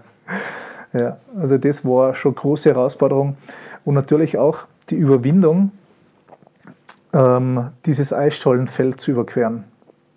Weil wir haben gewusst, dass wir wirklich am Ende der Welt sind und da darf einfach nichts passieren. Wir haben aber natürlich zur Vorbereitung, haben wir so Szenarien schon geübt. Also wir haben uns da wirklich super vorbereitet auf das Ganze, gell, über einen langen Zeitraum. Haben wir bei uns daheim am Hintersteiner See, sind wir mit den Skischuch ähm, quasi auf einen, auf einen zugefrorenen See und da haben wir einen Dings dabei gehabt, einen, einen Taucher, der was halt da auch zur Sicherheit da war und wo wir uns halt noch zusätzlich beraten haben lassen, wie das ist mit, den, mit den kalten, nassen Klamotten, dem Wind. Äh, die ganzen Szenarien haben wir alles schon geprobt. Und dann haben wir gewusst, okay, wir gehen jetzt über das Eisschollenfeld da zu dem Vulkan um. Aber was machen wir? Wir haben ein kleines Schlauchboot dabei gehabt, als Backup. Für alle Fälle. Ja, das haben wir dann wirklich gebraucht. Und da haben wir gesagt, da haben wir unsere zweiten Klamotten rein und ähm, wir haben alle die ABS-Rucksäcke drauf gehabt. Also falls jemand einbricht, dann haben wir das Schlauchboot da, wo wir ihn sichern können. Mit der ABS-Rucksäcke bleibt auch an der Oberfläche und wir können sofort ein frisches Gewand anziehen. Ähm, das halt da nicht, weil wie gesagt, Kälte und Wind ist keine gute Kombination. Ist keine gute Kombo. Und dann kannst du da zumindest sofort wechseln und haben mhm. das alles mit Sicherheitsabständen gemacht, haben uns alle verbunden miteinander. Dann haben wir die 200 Meter, die was sehr nervenabreibend waren, uns darüber gewagt. Und genau in der Mitte von dem Eisschollenfeld, da war die größte Scholle. Und wie wir mitten drauf gestanden sind, auf einmal hat es geknackst. Und dann ist die gebrochen. Ja. ja. Aber nichts umgeschwappt oder sonstiges. Also es hat einfach nur einmal einen Knackser gemacht. Und wenn du eh schon so angespannt bist und das passiert, da, da geht es dann wirklich in die Knochen. Gell? Ja. Aber ja, haben wir auch geschafft. Ist das auf den Videoaufnahmen auch gut ersichtlich? Ist auf die Videos. Ja. Nur mal kurz Ja. geschluckt worden Ja, das kriegst du halt nicht so mit Ja, ja. im Video oder im Film. Gell. Das ist halt, das sind halt alles Erlebnisse und Erfahrungen, die kann man schwer, kann man schwer irgendwie mit äh, weitergeben, weil das, ja, wenn du es erlebt hast, ist das einfach äh, schon extrem intensiv. Und das halt einfach auf Film zu bannen und Ja. da halt zu transferieren. Ich meine, der Film hat 52 Minuten und wir waren da in 18 Summe einen. Monat unterwegs Ja. und 18 Tage rein auf der Insel. Und da geht natürlich nicht alles. gibt verschiedene Versionen. Du hat es noch andere Gefahren gegeben, nehmen wir mal an. Wir wissen, da müssen ja irgendwelche Tiere auch unterwegs gewesen sein, da in dieser, in dieser Wildnis, die eigentlich ganz interessant gefunden haben oder potenziell. Also auf dieser Insel haben wir eigentlich nur Füchse gehabt. Okay. Und die waren eigentlich am Anfang sehr scheu und zum Schluss waren sie dann sehr zutraulich, weil die natürlich einen Hunger gehabt haben und gemerkt haben, dass wir was zum Essen haben.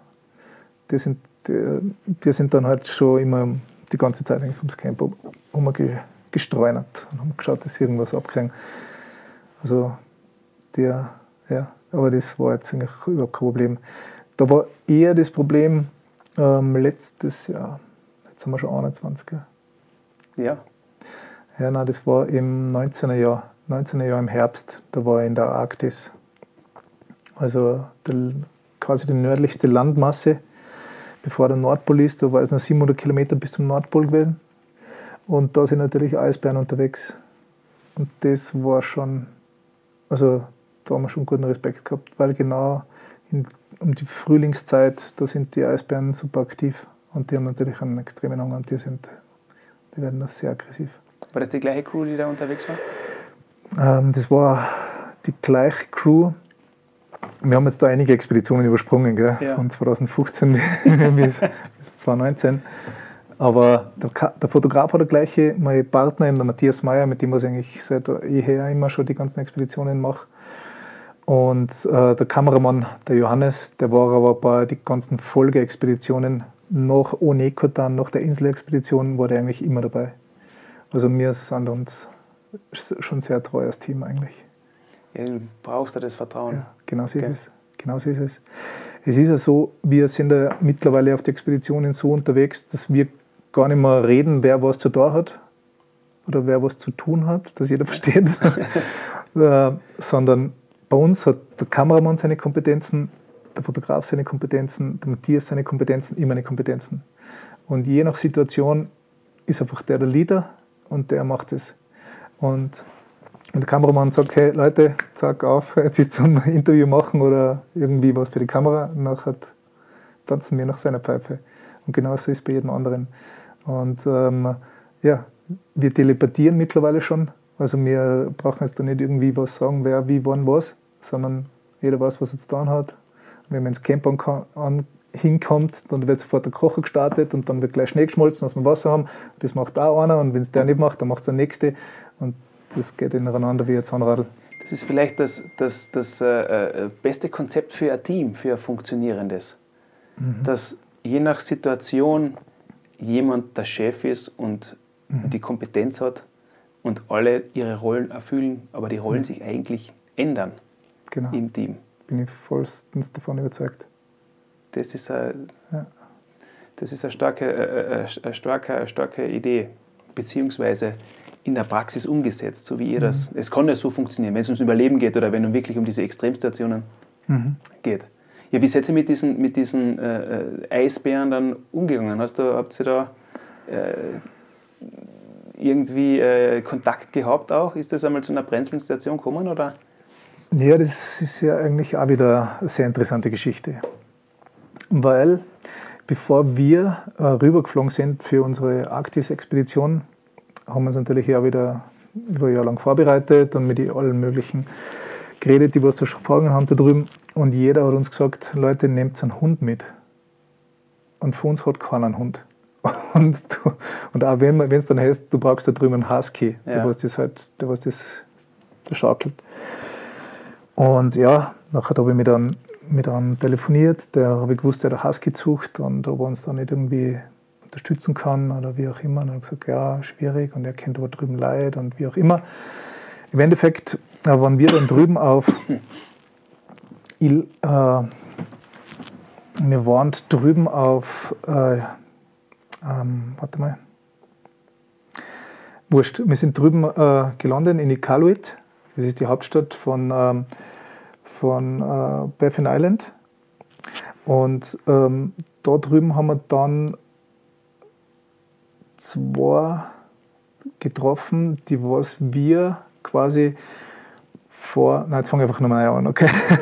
Also wir sind äh, nach Iqaluit, weil da haben wir ähm, zwei gekannt, die haben wir mal bei der European Outdoor Film Tour kennengelernt, ähm, die Sarah und der Eric und sie ist die jüngste Polarexpeditionistin. Sie war mit 18 und im Südpol und mit 19 am Nordpol. Und ihre Eltern sind äh, Polarforscher. Also die haben da ihr Base in Iqaluit und haben ihre Hunde und alles ist super. Gell? Und mit denen haben wir in vorhin schon, äh, schon Kontakt gehabt und gesagt, halt, ob sie uns nicht irgendwie supporten könnten. Wir bräuchten einen Husky für unsere Mission. Und sie gesagt, boah, das ist so schwierig. Die, erstens, ich will meine eigenen Hunde dir nicht geben, nachdem du sowieso keine Erfahrung hast damit.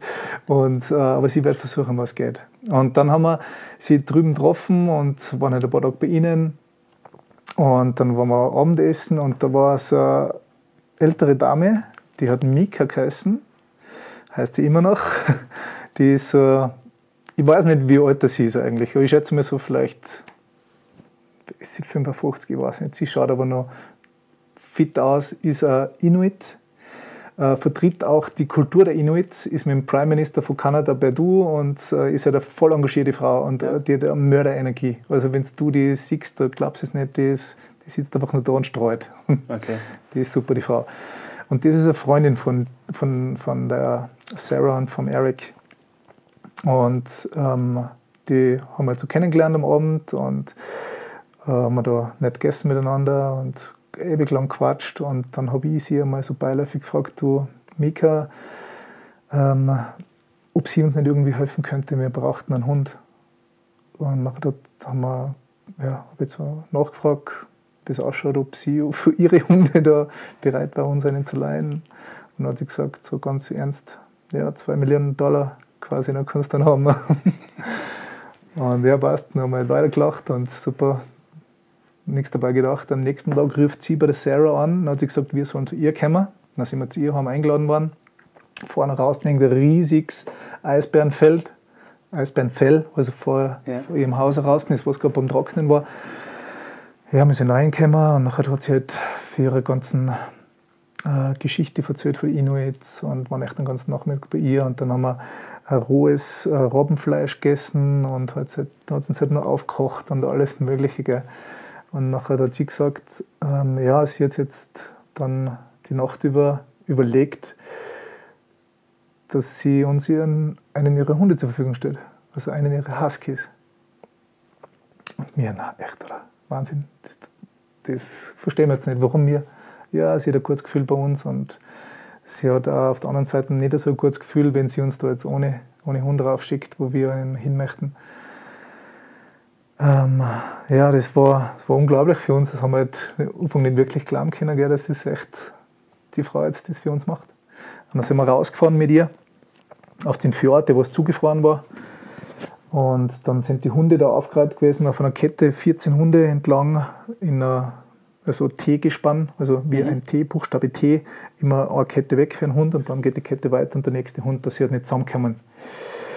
Und steigen wir aus, sind mit dem Pickup eben ausgefahren, steigen wir aus dem Auto aus, dann gehen wir zu den Hunden hin und die laufen auf uns pfeilgrad alle zu, volles Gebälle und wir schon stehen blieben, haben uns gedacht, was geht jetzt ab?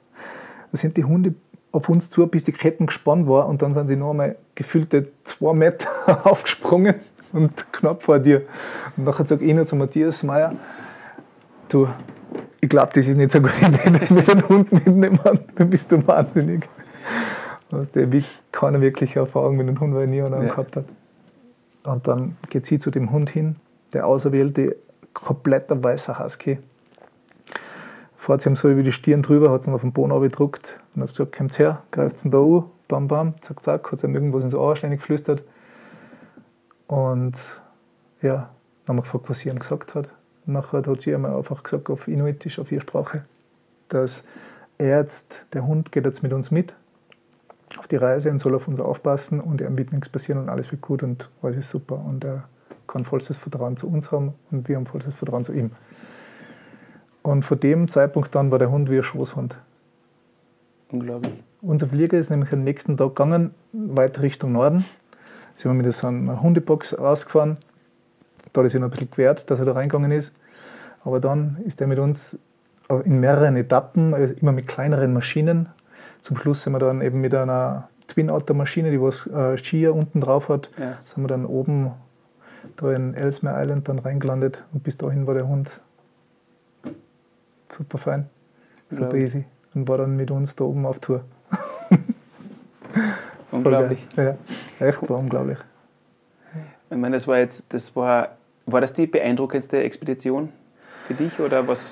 War, es ist, es hat echt jegliche Expedition sowas, sowas Spezielles für sich gehabt. Ähm, jetzt gehe ich wieder zurück zu der Insel, oder? Die Insel war Wahnsinn. Das war für uns alle so ein Blutlecken und geil, wie cool ist denn das? Und, aber halt natürlich oft auch nicht auf den Deckel gekriegt, weil wir halt viel Unerfahrung gehabt haben und da halt viel passieren, Schlimmeres passieren hätte können, ja. ist auch klar. Ähm, danach waren wir in Sibirien ähm, und sind den höchsten, höchsten Berg, höchsten Gipfel von ähm, Chersky Mountains befahren, in der Nähe vom kältesten bewohnten Ort der Welt. Da waren wir mit Nomaden unterwegs, die was uns da unterstützt haben, haben wir mit Nomaden, ähm, in denen ihre Holzhütten drin ähm, eben Nächte verbracht und das war unglaublich geil. Ähm, nach Sibirien haben wir uns gedacht, jetzt haben wir den kältesten bewohnten Ort der Welt. Wo geht die Reise noch hin? Dann sind wir in die Antarktis, was eine Mördermission war, da überhaupt die Genehmigungen zu bekommen. Dieses Bewerbungsgespräch abgelaufen mit Skype-Interviews etc. und was du nicht alles erfüllen hast müssen dass wir da unten ähm, gewesen sind, das war auch Wahnsinn. Und dann das Glück gehabt, dass wir unten Powderschnee gehabt haben, dass wir unserer Leidenschaft im Freeriden quasi wieder äh, nachgehen können. Ähm, in dieser Zeit ist ja dann der Leo auch schon in der Pipeline gewesen. Da hat es kurzzeitig einen Fehlalarm gegeben, dass die Moni schon ins Krankenhaus gefahren ist und mir bei Satellitentelefon geschrieben hat, sucht einen Namen für den Burm aus, es geht dahin. Und ich bin in Zelting gesessen, sieben Tage Schneesturm und habe nicht weg. Das war, das war sehr spannend, aber unglaubliche Reise. Und eben dann Arktis, also eben mit dem, dem Kutscho, mit unserem weißen Husky. Unglaublich, aber diese, ich meine, wie kommst du auf die Ideen? Habt ihr, habt ihr jetzt dann so gesessen und gesagt, okay, wie können wir uns steigern? Oder ist es, wenn du, du musst ja mal auf die Idee kommen, auf die ihr ja, gekommen seid. Sinnlose ja Ideen eigentlich. Sagt jeder, greift sich im Kopf. Ähm, ich für mich selber habe ähm, nach der World Tour quasi irgendwie abgeschlossen gehabt mit dem schneller, höher, weiter und das, das hat, hat mich einfach nicht mehr interessiert. Ja. Bin schon nach wie vor ein bisschen ein Wettkampftyp, muss ich schon sagen. Aber die ganze Puscherei, ich habe eben gemerkt, da gibt es mehr. Und mein Ziel war, ist nach wie vor, oder war nach wie vor, oder ist nach wie vor, wie man es jetzt nicht auslegen will, ähm, die ganze Welt äh, mit Skiern bereisen. Und die unwirtlichsten Orte quasi mit Skiern erforschen. Ähm, das hat sich aber auch erst dann in, in, der, in der Laufe der Expeditionen ergeben. Und irgendwie war jede Expedition was so intensives Erlebnis und so was Tolles. Und wenn wir das geschafft haben, dann sind wir beim Nachhausefliegen fliegen halt, quatscht halt ständig mit den Kollegen, mit den Freunden halt über das. Und ja, dann drehen sie die Räder wieder. Was kann denn noch cool sein? Ah, Antarktis. Ah, Antarktis ist ja alles nur extrem kalt und hart gefroren. Da gibt es keinen Powderschnee zum Skifahren, nichts Gescheites. Und das sind ja die ganzen Abenteurer unten, die was auch wieder irgendwelche Rekorde aufstellen wollen. Haben wir da unten einen Auftrag. Ah, dann haben wir mal den Hans Kammerlander angerufen und mit dem haben wir einen Termin ausgemacht. Der war da unten schon am höchsten Berger. Oder da einen Erfahrungsbericht quasi über drei Stunden mitgeteilt, wie das so ist. Er hat zu uns gesagt, Jungs, nehmt eine Pfeile mit, ihr müsst da, da quasi Kanten schleifen, dass da über die ganzen Eis, Eisberge oder Gletscher, Hängegletscher da und so ordentlich runterfahren könnt. Und ja, so ist halt das, das eine ins andere quasi ineinander gegangen. Und ihr habt das ja immer, immer filmisch oder, oder fotografisch auch äh, festgehalten. Da ist ja auch mhm. ein Produkt herausgekommen. Genau. Ähm, wie ist das Gefühl, wenn man das dann hinten noch sieht? Oder, oder war das auch ein großes Ziel, dass aus dem, was rauskommt, dass man der, der, der mhm. Menschheit zeigen kann, wie es da ausschaut oder was möglich ist oder so? Wie? Ja. ja, das ist schon, ist schon cool. Wenn man so ein Produkt hat, allein schon, wenn man es den Kindern zeigen kann, oder? Oder halt deine ganzen Verwandten, Freunde, Bekannten und so, das ist schon cool. Aber ich muss sagen, ich war eigentlich immer, obwohl die Filme echt cool sind und eigentlich alle erfolgreich sind, so wie der Onekotan, der Vulkaninselfilm. Ja. Also da waren wir auf der European Outer Film Tour, das haben ja, ewig viel Leute im Kino gesehen, ist auf zig Sprachen übersetzt worden, läuft immer noch auf Red Bull TV. Also das ist unglaublich. Wir reden immer wieder irgendwelche Menschen, die ich nicht kenne, auf den, auf den Film an. Oder der Sibirien-Film, da haben wir jetzt 14 Awards weltweit gewonnen auf Filmfestivals mit den Nomaden und das. Das war ja wow. so geil. Ja. Und Antarktis, der Arktis, äh, wo der Hund der Hauptsteller war, die ganze Zeit im Film eigentlich, gell, das war das auch cool. Und natürlich haben wir da eine Dokumentation, die was zwischen 47 und 52 Minuten ist. Äh, läuft auch immer im Servus TV für Bergwelten, macht man das. Es ist natürlich cool, wenn, wenn, wenn Leute was, wenn du Leute damit was mitteilen kannst oder ähm, äh, ja, ist einfach ist schon, schon lässig, irgendwie ein Produkt, nicht nur die Erinnerungen zu haben, sondern irgendwas in der was man sich öfter anschauen kann. Was ist da das Ziel dabei jetzt? Siehst du dich noch immer als Sportler oder bist du jetzt äh, ähm, Filmproduzent oder Abenteurer? Was ist jetzt was ist deine, deine Identität? Ja, ich, ich, ich, ich sehe mich schon als, ich habe kein eindeutiges Berufsbild. Also ich sehe mich jetzt schon mehr als der Skiabenteurer. Ich sehe mich auch als Filmproduzent, weil ich gemeinsam mit Matthias halt quasi von der Idee, Konzeption bis zum fertigen Film wir alles machen mit unseren Kameraleuten und dann halt die Schnittleuten und alle. Aber wir leiten das quasi durch. Ähm, das ist natürlich auch ein Business und ja, dann mache ich halt noch viele andere Geschichten, die was, die was halt äh, ein breites Berufsfeld unterm Strich dann ergeben. Aber ja, im Endeffekt geht es eh überall ums Gleiche. Was hat die Familie verändert oder die Kinder? Haben sie was verändert? Haben sich da Sichtweisen geändert? Ähm, ja, also gar nicht so arg auf den Sport bezogen, sondern eigentlich eher aufs Leben. Ähm, beim Sport sehe ich so, dass ich mittlerweile meine Kompetenzen, also weiß, was kann ich mir zutrauen. Ähm, über das Risiko hinaus äh, muss ich nicht gehen. Ich bin eben meine eigene Entscheidung und weiß auch in Risikosituationen, ähm, ja, dass ich bei der Sache bleibe, dass ich da bei mir bleibe und dass ich jetzt nicht an das denke, okay, ich habe große Verantwortung, ich habe Familie, ich habe Kinder, bla bla bla, ich muss da extrem aufpassen, weil das ist meines Erachtens der falsche Weg. Ich bleibe einfach bei mir und ähm, ziehe die Dinge einfach so durch, ähm, dass, sie, dass sie passen und dass ich nicht über mein Risiko hinausgehe. Was willst du deinen Kindern mitgeben? Was, was, was hättest du gerne, was sie von dir lernen? Also ich möchte meine Kinder so viel Freiraum wie möglich lassen, weil das haben mir meine Eltern auch ermöglicht. Und da kann man sich, glaube ich, auch seine Ziele und auch seine Träume erfüllen. Ähm, ich möchte meine Kinder ähm, ein Vorbild sein in äh, jeglicher Hinsicht. Man kann nie alles richtig machen im Leben, das ist ganz klar, aber das ist auch nicht wichtig, weil man muss ab und zu, glaube ich, auf die Klappe fallen, dass man entweder aufwacht oder dass man halt dazulernt. Und ja, ich möchte ihnen einfach so gut wie möglich vorleben. Aber ich lebe trotzdem auch mein Leben. Und das ist bis jetzt extrem geil, muss ich sagen.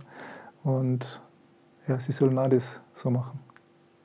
Jetzt bist du in einem Alter, in der also statistisch gesehen, ungefähr in der Mitte des Lebens mhm. angekommen. Der, der, Sport an sich, der Profisport und dann der Sport, der Leistungssport, hat einfach ein Ablaufdatum. Irgendwann einmal geht es nicht mehr so.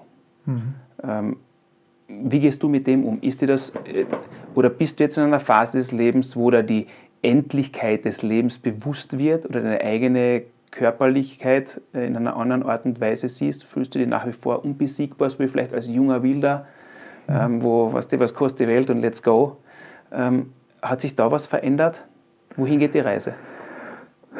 Ja, ich sehe schon, das ist ein bisschen ein Mitgrund der Kinder, dass man einfach nicht ähm, beliebig einfach jeden Tag irgendwie trainieren kann, jetzt halt so wie ich es früher gemacht habe.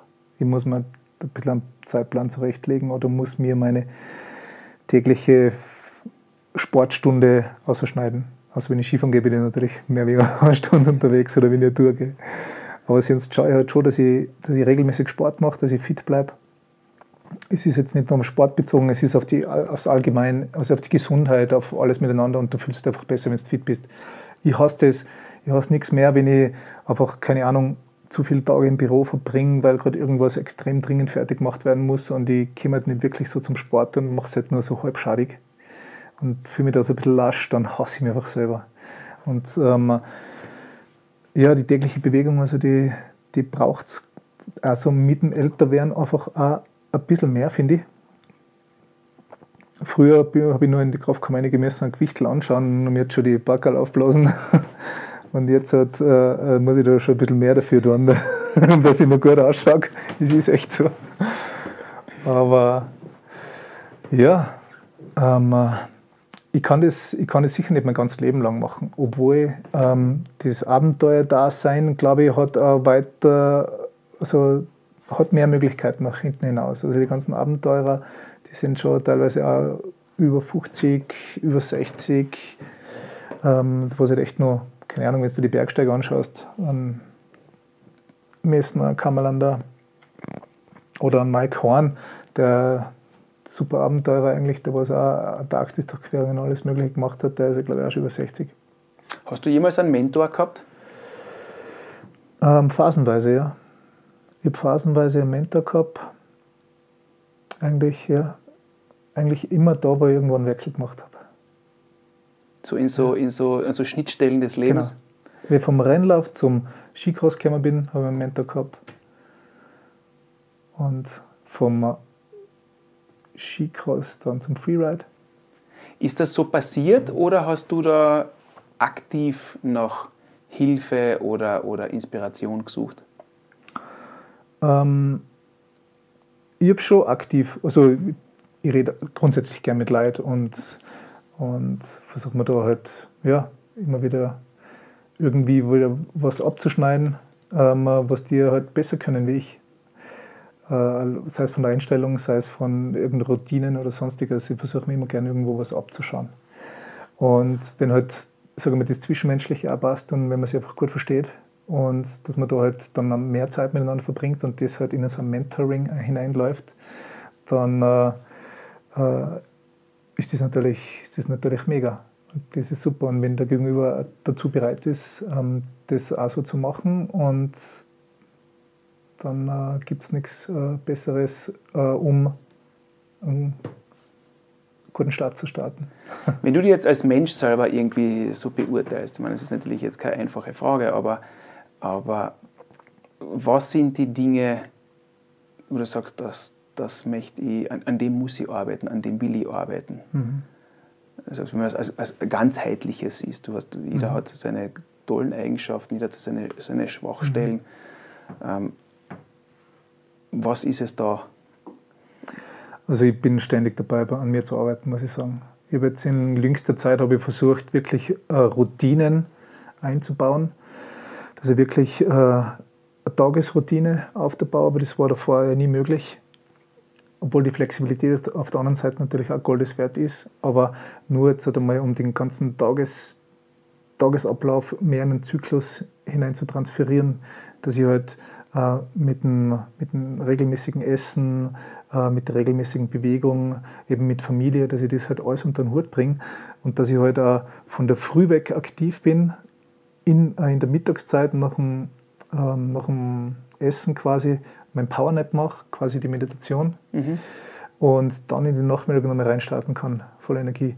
Und nicht einfach nur ähm, blindlings quasi drauf losarbeiten oder trainieren oder was auch immer ich gerade mache, äh, das auf 18 Stunden zu machen, sondern die Zeiten quasi effektiver zu nutzen, was mir zur Verfügung stehen und somit auch die Lebensqualität dementsprechend.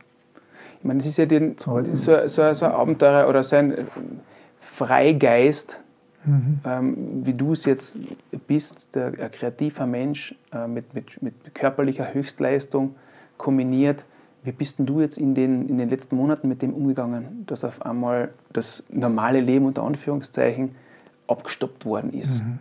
Ist das ein Grund, warum du jetzt, wenn du von Routinen und Tagesabläufen und so redest, von Struktur, hast du das jetzt lernen müssen aufgrund, oder ist das so offensichtlich geworden, dass etwas ist, woran du arbeiten musst, aufgrund der Krisensituation unter Anführungszeichen? Mhm. Oder ähm, wie bist du mit den letzten Monaten umgegangen?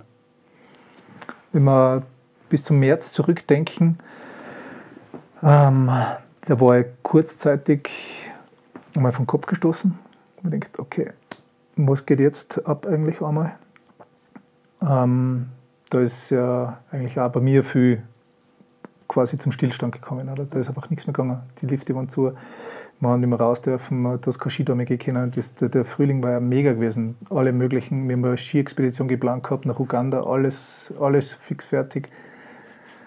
Und ähm, dann war das auf einmal alles wutsch, war alles weg. Alles gecancelt. Und nachher haben wir gedacht, ja, passt, jetzt ist eigentlich ganz cool, einmal so die Zeit richtig äh, mit der Familie zu verbringen, super intensiv. Ähm, wir haben in diesem Jahr auch noch so ein zweites Projekt, was ich mache, also eines von vielen, ähm, Daddy's on Skis, haben wir für jedes Jahr, heuer machen wir den vierten, letztes Jahr haben wir den dritten gemacht. Eben. Ähm, so eine kleine Serie für einen 15-minütigen Skifilm von einem guten Freund von mir, wie wir auf sarkastische Art und Weise es versuchen zu handeln mit unseren Families und trotzdem dann Leidenschaft den Skifahren nachzugehen, auf äh, Bewegbilder irgendwie umzulegen. Und dann haben wir halt das natürlich auch nicht geschafft in dem kurzen Winter letztes Jahr. Und dann haben wir gesagt, ja passt, machen wir es halt in der Corona-Zeit. Und dann haben wir es halt mit viel Blödsinn und so und halt, wie es halt daheim dann wirklich abläuft, haben wir das also ein bisschen filmerisch begleitet. Selber natürlich auch mit dem Handy mit GoPros, Kameramann hat kann keiner dürfen. Ja. haben wir das halt so gemacht. Ähm, nebenbei habe ich dann auch noch versucht, einmal alles ein bisschen Revue passieren zu lassen. Was ist die letzten Jahre passiert? Äh, wo geht die Reise noch hin? Habe mich versucht, neu zu orientieren. Ähm, habe mich da weitergebildet, weil ja, es gibt einfach, es gibt einfach noch wesentlich mehr im Leben zu tun und habe dann so ein Vorzu eigentlich dahin sondiert, wo die Reise eben hingehen kann. Und äh, schon langsam wird es immer eher ein bisschen konkreter und braucht der Zeit. Jetzt schauen wir mal, was die Zukunft bringt. Das braucht ja Zeit. Also wie du ja. sagst, ich meine, mit der Geschwindigkeit, mit der du auch unterwegs warst, mit den Dingen, die dann eines das andere ergibt, mhm. ähm, hast du auch irgendwie so das Bewusstsein erlangt, dass man, wenn man zurückschaut, eigentlich, boah, was ist, das habe ich ganz vergessen, was da noch war mhm. und da noch war, weil es immer weitergeht und immer weitergeht. Genau. Und dann auf einmal, bam, ja. bist mit dem konfrontiert, dass, oder du hast die Chance dazu zu sagen, hey, jetzt können wir durchatmen, ja. einmal darüber nachdenken, was eigentlich ja. war. Das war aber gut. Das war super, muss ich sagen. Einmal immer so der Getriebene zu sein, aus Eigenantrieb eigentlich. Aber wirklich das einmal zu reflektieren, also mal wirklich 10, 15, 20 Jahre zurück, was ist eigentlich da alles so passiert, sich das alles wieder mal ein bisschen vor Augen zu führen und was du erlebt hast, welche Menschen du kennengelernt hast, was, ja, was du alles gelernt hast.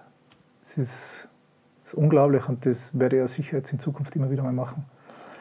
Weil vor allem in so, so Downphasen, weißt, man gibt einfach immer nur Gas und versucht halt alles umzusetzen und erfolgreich zu sein. Und natürlich auch für sich selber äh, befriedigt zu sein in dem, was man macht.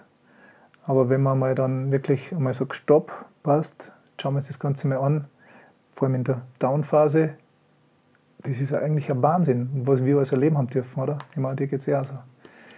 Tust du mit deinem Sport eigentlich schon die ganze Welt und Olympia und Erfolge und alles. Und wenn man das halt wieder mal sich so anschaut, ist eigentlich schon, so muss man machen, finde ich. Du, das sind so Gespräche mit dir, wo ich dir zuhöre und gleichzeitig kommen bei mir Bilder im Kopf. Ja, ich kann mir das gut Ähm, vorstellen. wo ich sage, du, hey, das gibt's ja, das habe ich halt, wann war denn das? War das in einem anderen Leben? Ja. Weil es halt einfach ständig weitergeht und weitergeht und mehr und mehr und noch was und noch was. Wo man echt sagen muss, du, wenn jetzt die Chance hast, wenn dir entweder der Körper zeigt dir als Sportler, hey Buddy, jetzt ist einmal genug, das ist dann die Verletzung. Mhm.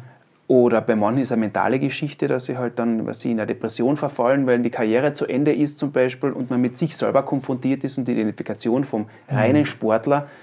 Ja, der Hauni ist ja der Wahnsinnige, der mit den Ski von da oben runterfährt und das den Helm auf und so. Oder der, der Dieter ist der mit dem Eisgehelm auf und der, der Sportler, der Eisgespieler. Ja. Aber was bleibt denn übrig, wenn das einmal diese Schichten weg, weg äh, ähm, schälst und sich mit dem zu konfrontieren? Das war für mich extrem wichtig und dann einmal sich die Zeit zu nehmen, nachzudenken, du, was will ich eigentlich? Weil wer treibt mich denn wirklich? Außer jetzt mir selber. Und dieses Bewusstsein, hey, stopp, ich bin, ich treffe die Entscheidung. Ich kann jeden Tag in der Früh aufstehen und kann mich dazu entscheiden, ob ich Ja sage oder Nein sage zu manchen Sachen. Das war für mich persönlich extrem wichtig. Es ist, es ist nicht einfach. Es ist natürlich, wow, das ist natürlich leichter, wenn immer weiter und immer weiter, weil dann musst du mit gewissen Sachen überhaupt nicht beschäftigen. Da ist keine Zeit dazu. Sich selber im Spiegel zu schauen, ist, das ist nicht einfach. Ja. Stimmt, ja.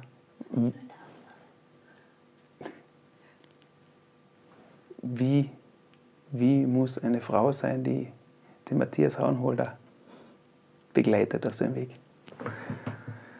Ja, wie muss die sein? Da müssen wir sie am besten selber fragen.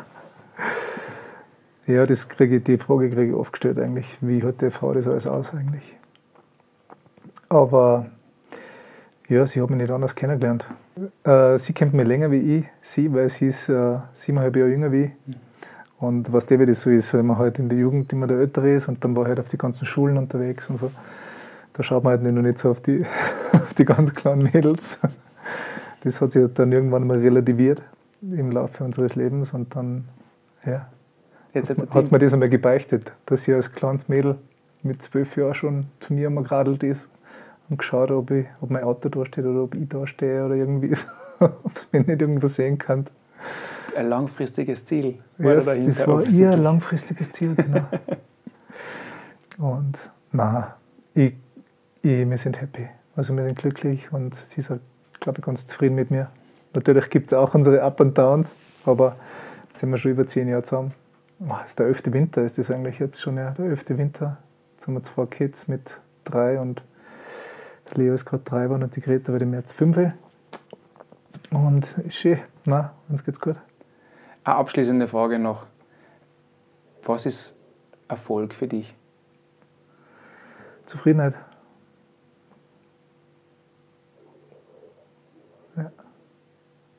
Mit dir selber oder mit zufrieden, dass du deine Ziele erreicht hast? Oder Mm, mit meinem Leben einfach zufrieden sein. Also ich muss jetzt nicht übertrieben reich sein, ich muss jetzt nicht auch noch irgendwie was Übertriebenes gewinnen. Ich bin, ich bin happy, wenn ich zufrieden bin und wenn das Umfeld zufrieden ist und wenn wir alle glücklich sind. Und das, glaube ich, wird auch weiterhin den Antrieb bestimmen. Matthias, ich danke dir vielmals für das Gespräch. Echt, ich meine, ich hinter stundenlang zuhören. Gibt's hier noch- überzogen. Nein, überhaupt nicht. Das, ist, es, dauert, es dauert, solange es dauert. Das, Ja. ist, das, das passt gut. Aber es, die, ich habe nicht jeden Tag Gelegenheit, mit so außergewöhnlichen Menschen wie mit dir äh, mich zu unterhalten. Und die Geschichten, die du zu erzählen hast, da könnte man sicher eine ganze Podcast-Serie Mhm. starten. Und ich, ich finde es einfach super. Ich meine, ich mache diese Interviews natürlich, um möglichst vielen Leuten einen Zugang zu einer Welt zu geben, vielleicht die sie so nicht haben, aber vor allem auch für mich, um selber etwas zu lernen. Ich sage, was macht jetzt wirklich den Unterschied aus? Wie gehst du mit einer Krise um? Was, was treibt dich so an? Was ist da? Und das Klasse, das habe ich im Vorfeld auch gesagt, es sind gewisse, es sind gewisse, aber ganz signifikante Überschneidungen in Denkweisen mhm. oder in Handlungsweisen.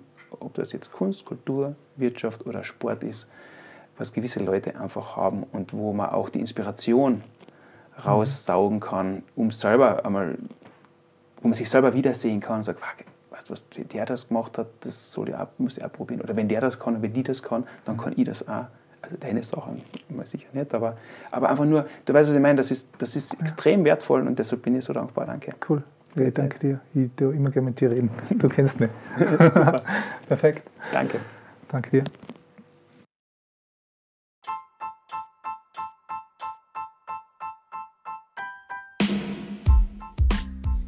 Danke fürs Zuhören, danke für deine Zeit und ich hoffe, es hat dir den Mehrwert geliefert, den du gesucht hast. Darf ich dich ersuchen, 74 Once More auch weiterhin zu unterstützen? Und das geht am einfachsten, indem du einfach den Link zu dieser Folge oder zu dem Podcast mit deinen Freunden und deinen Verwandten teilst oder all jenen Menschen, denen du glaubst, dass sie daran interessiert sein könnten. Vielleicht findest du auch die Zeit, zu iTunes zu gehen und eine kurze Bewertung zu hinterlassen oder ein paar Sternchen zu verteilen. Jede einzelne Stimme zählt und ich danke dir für deine Hilfe.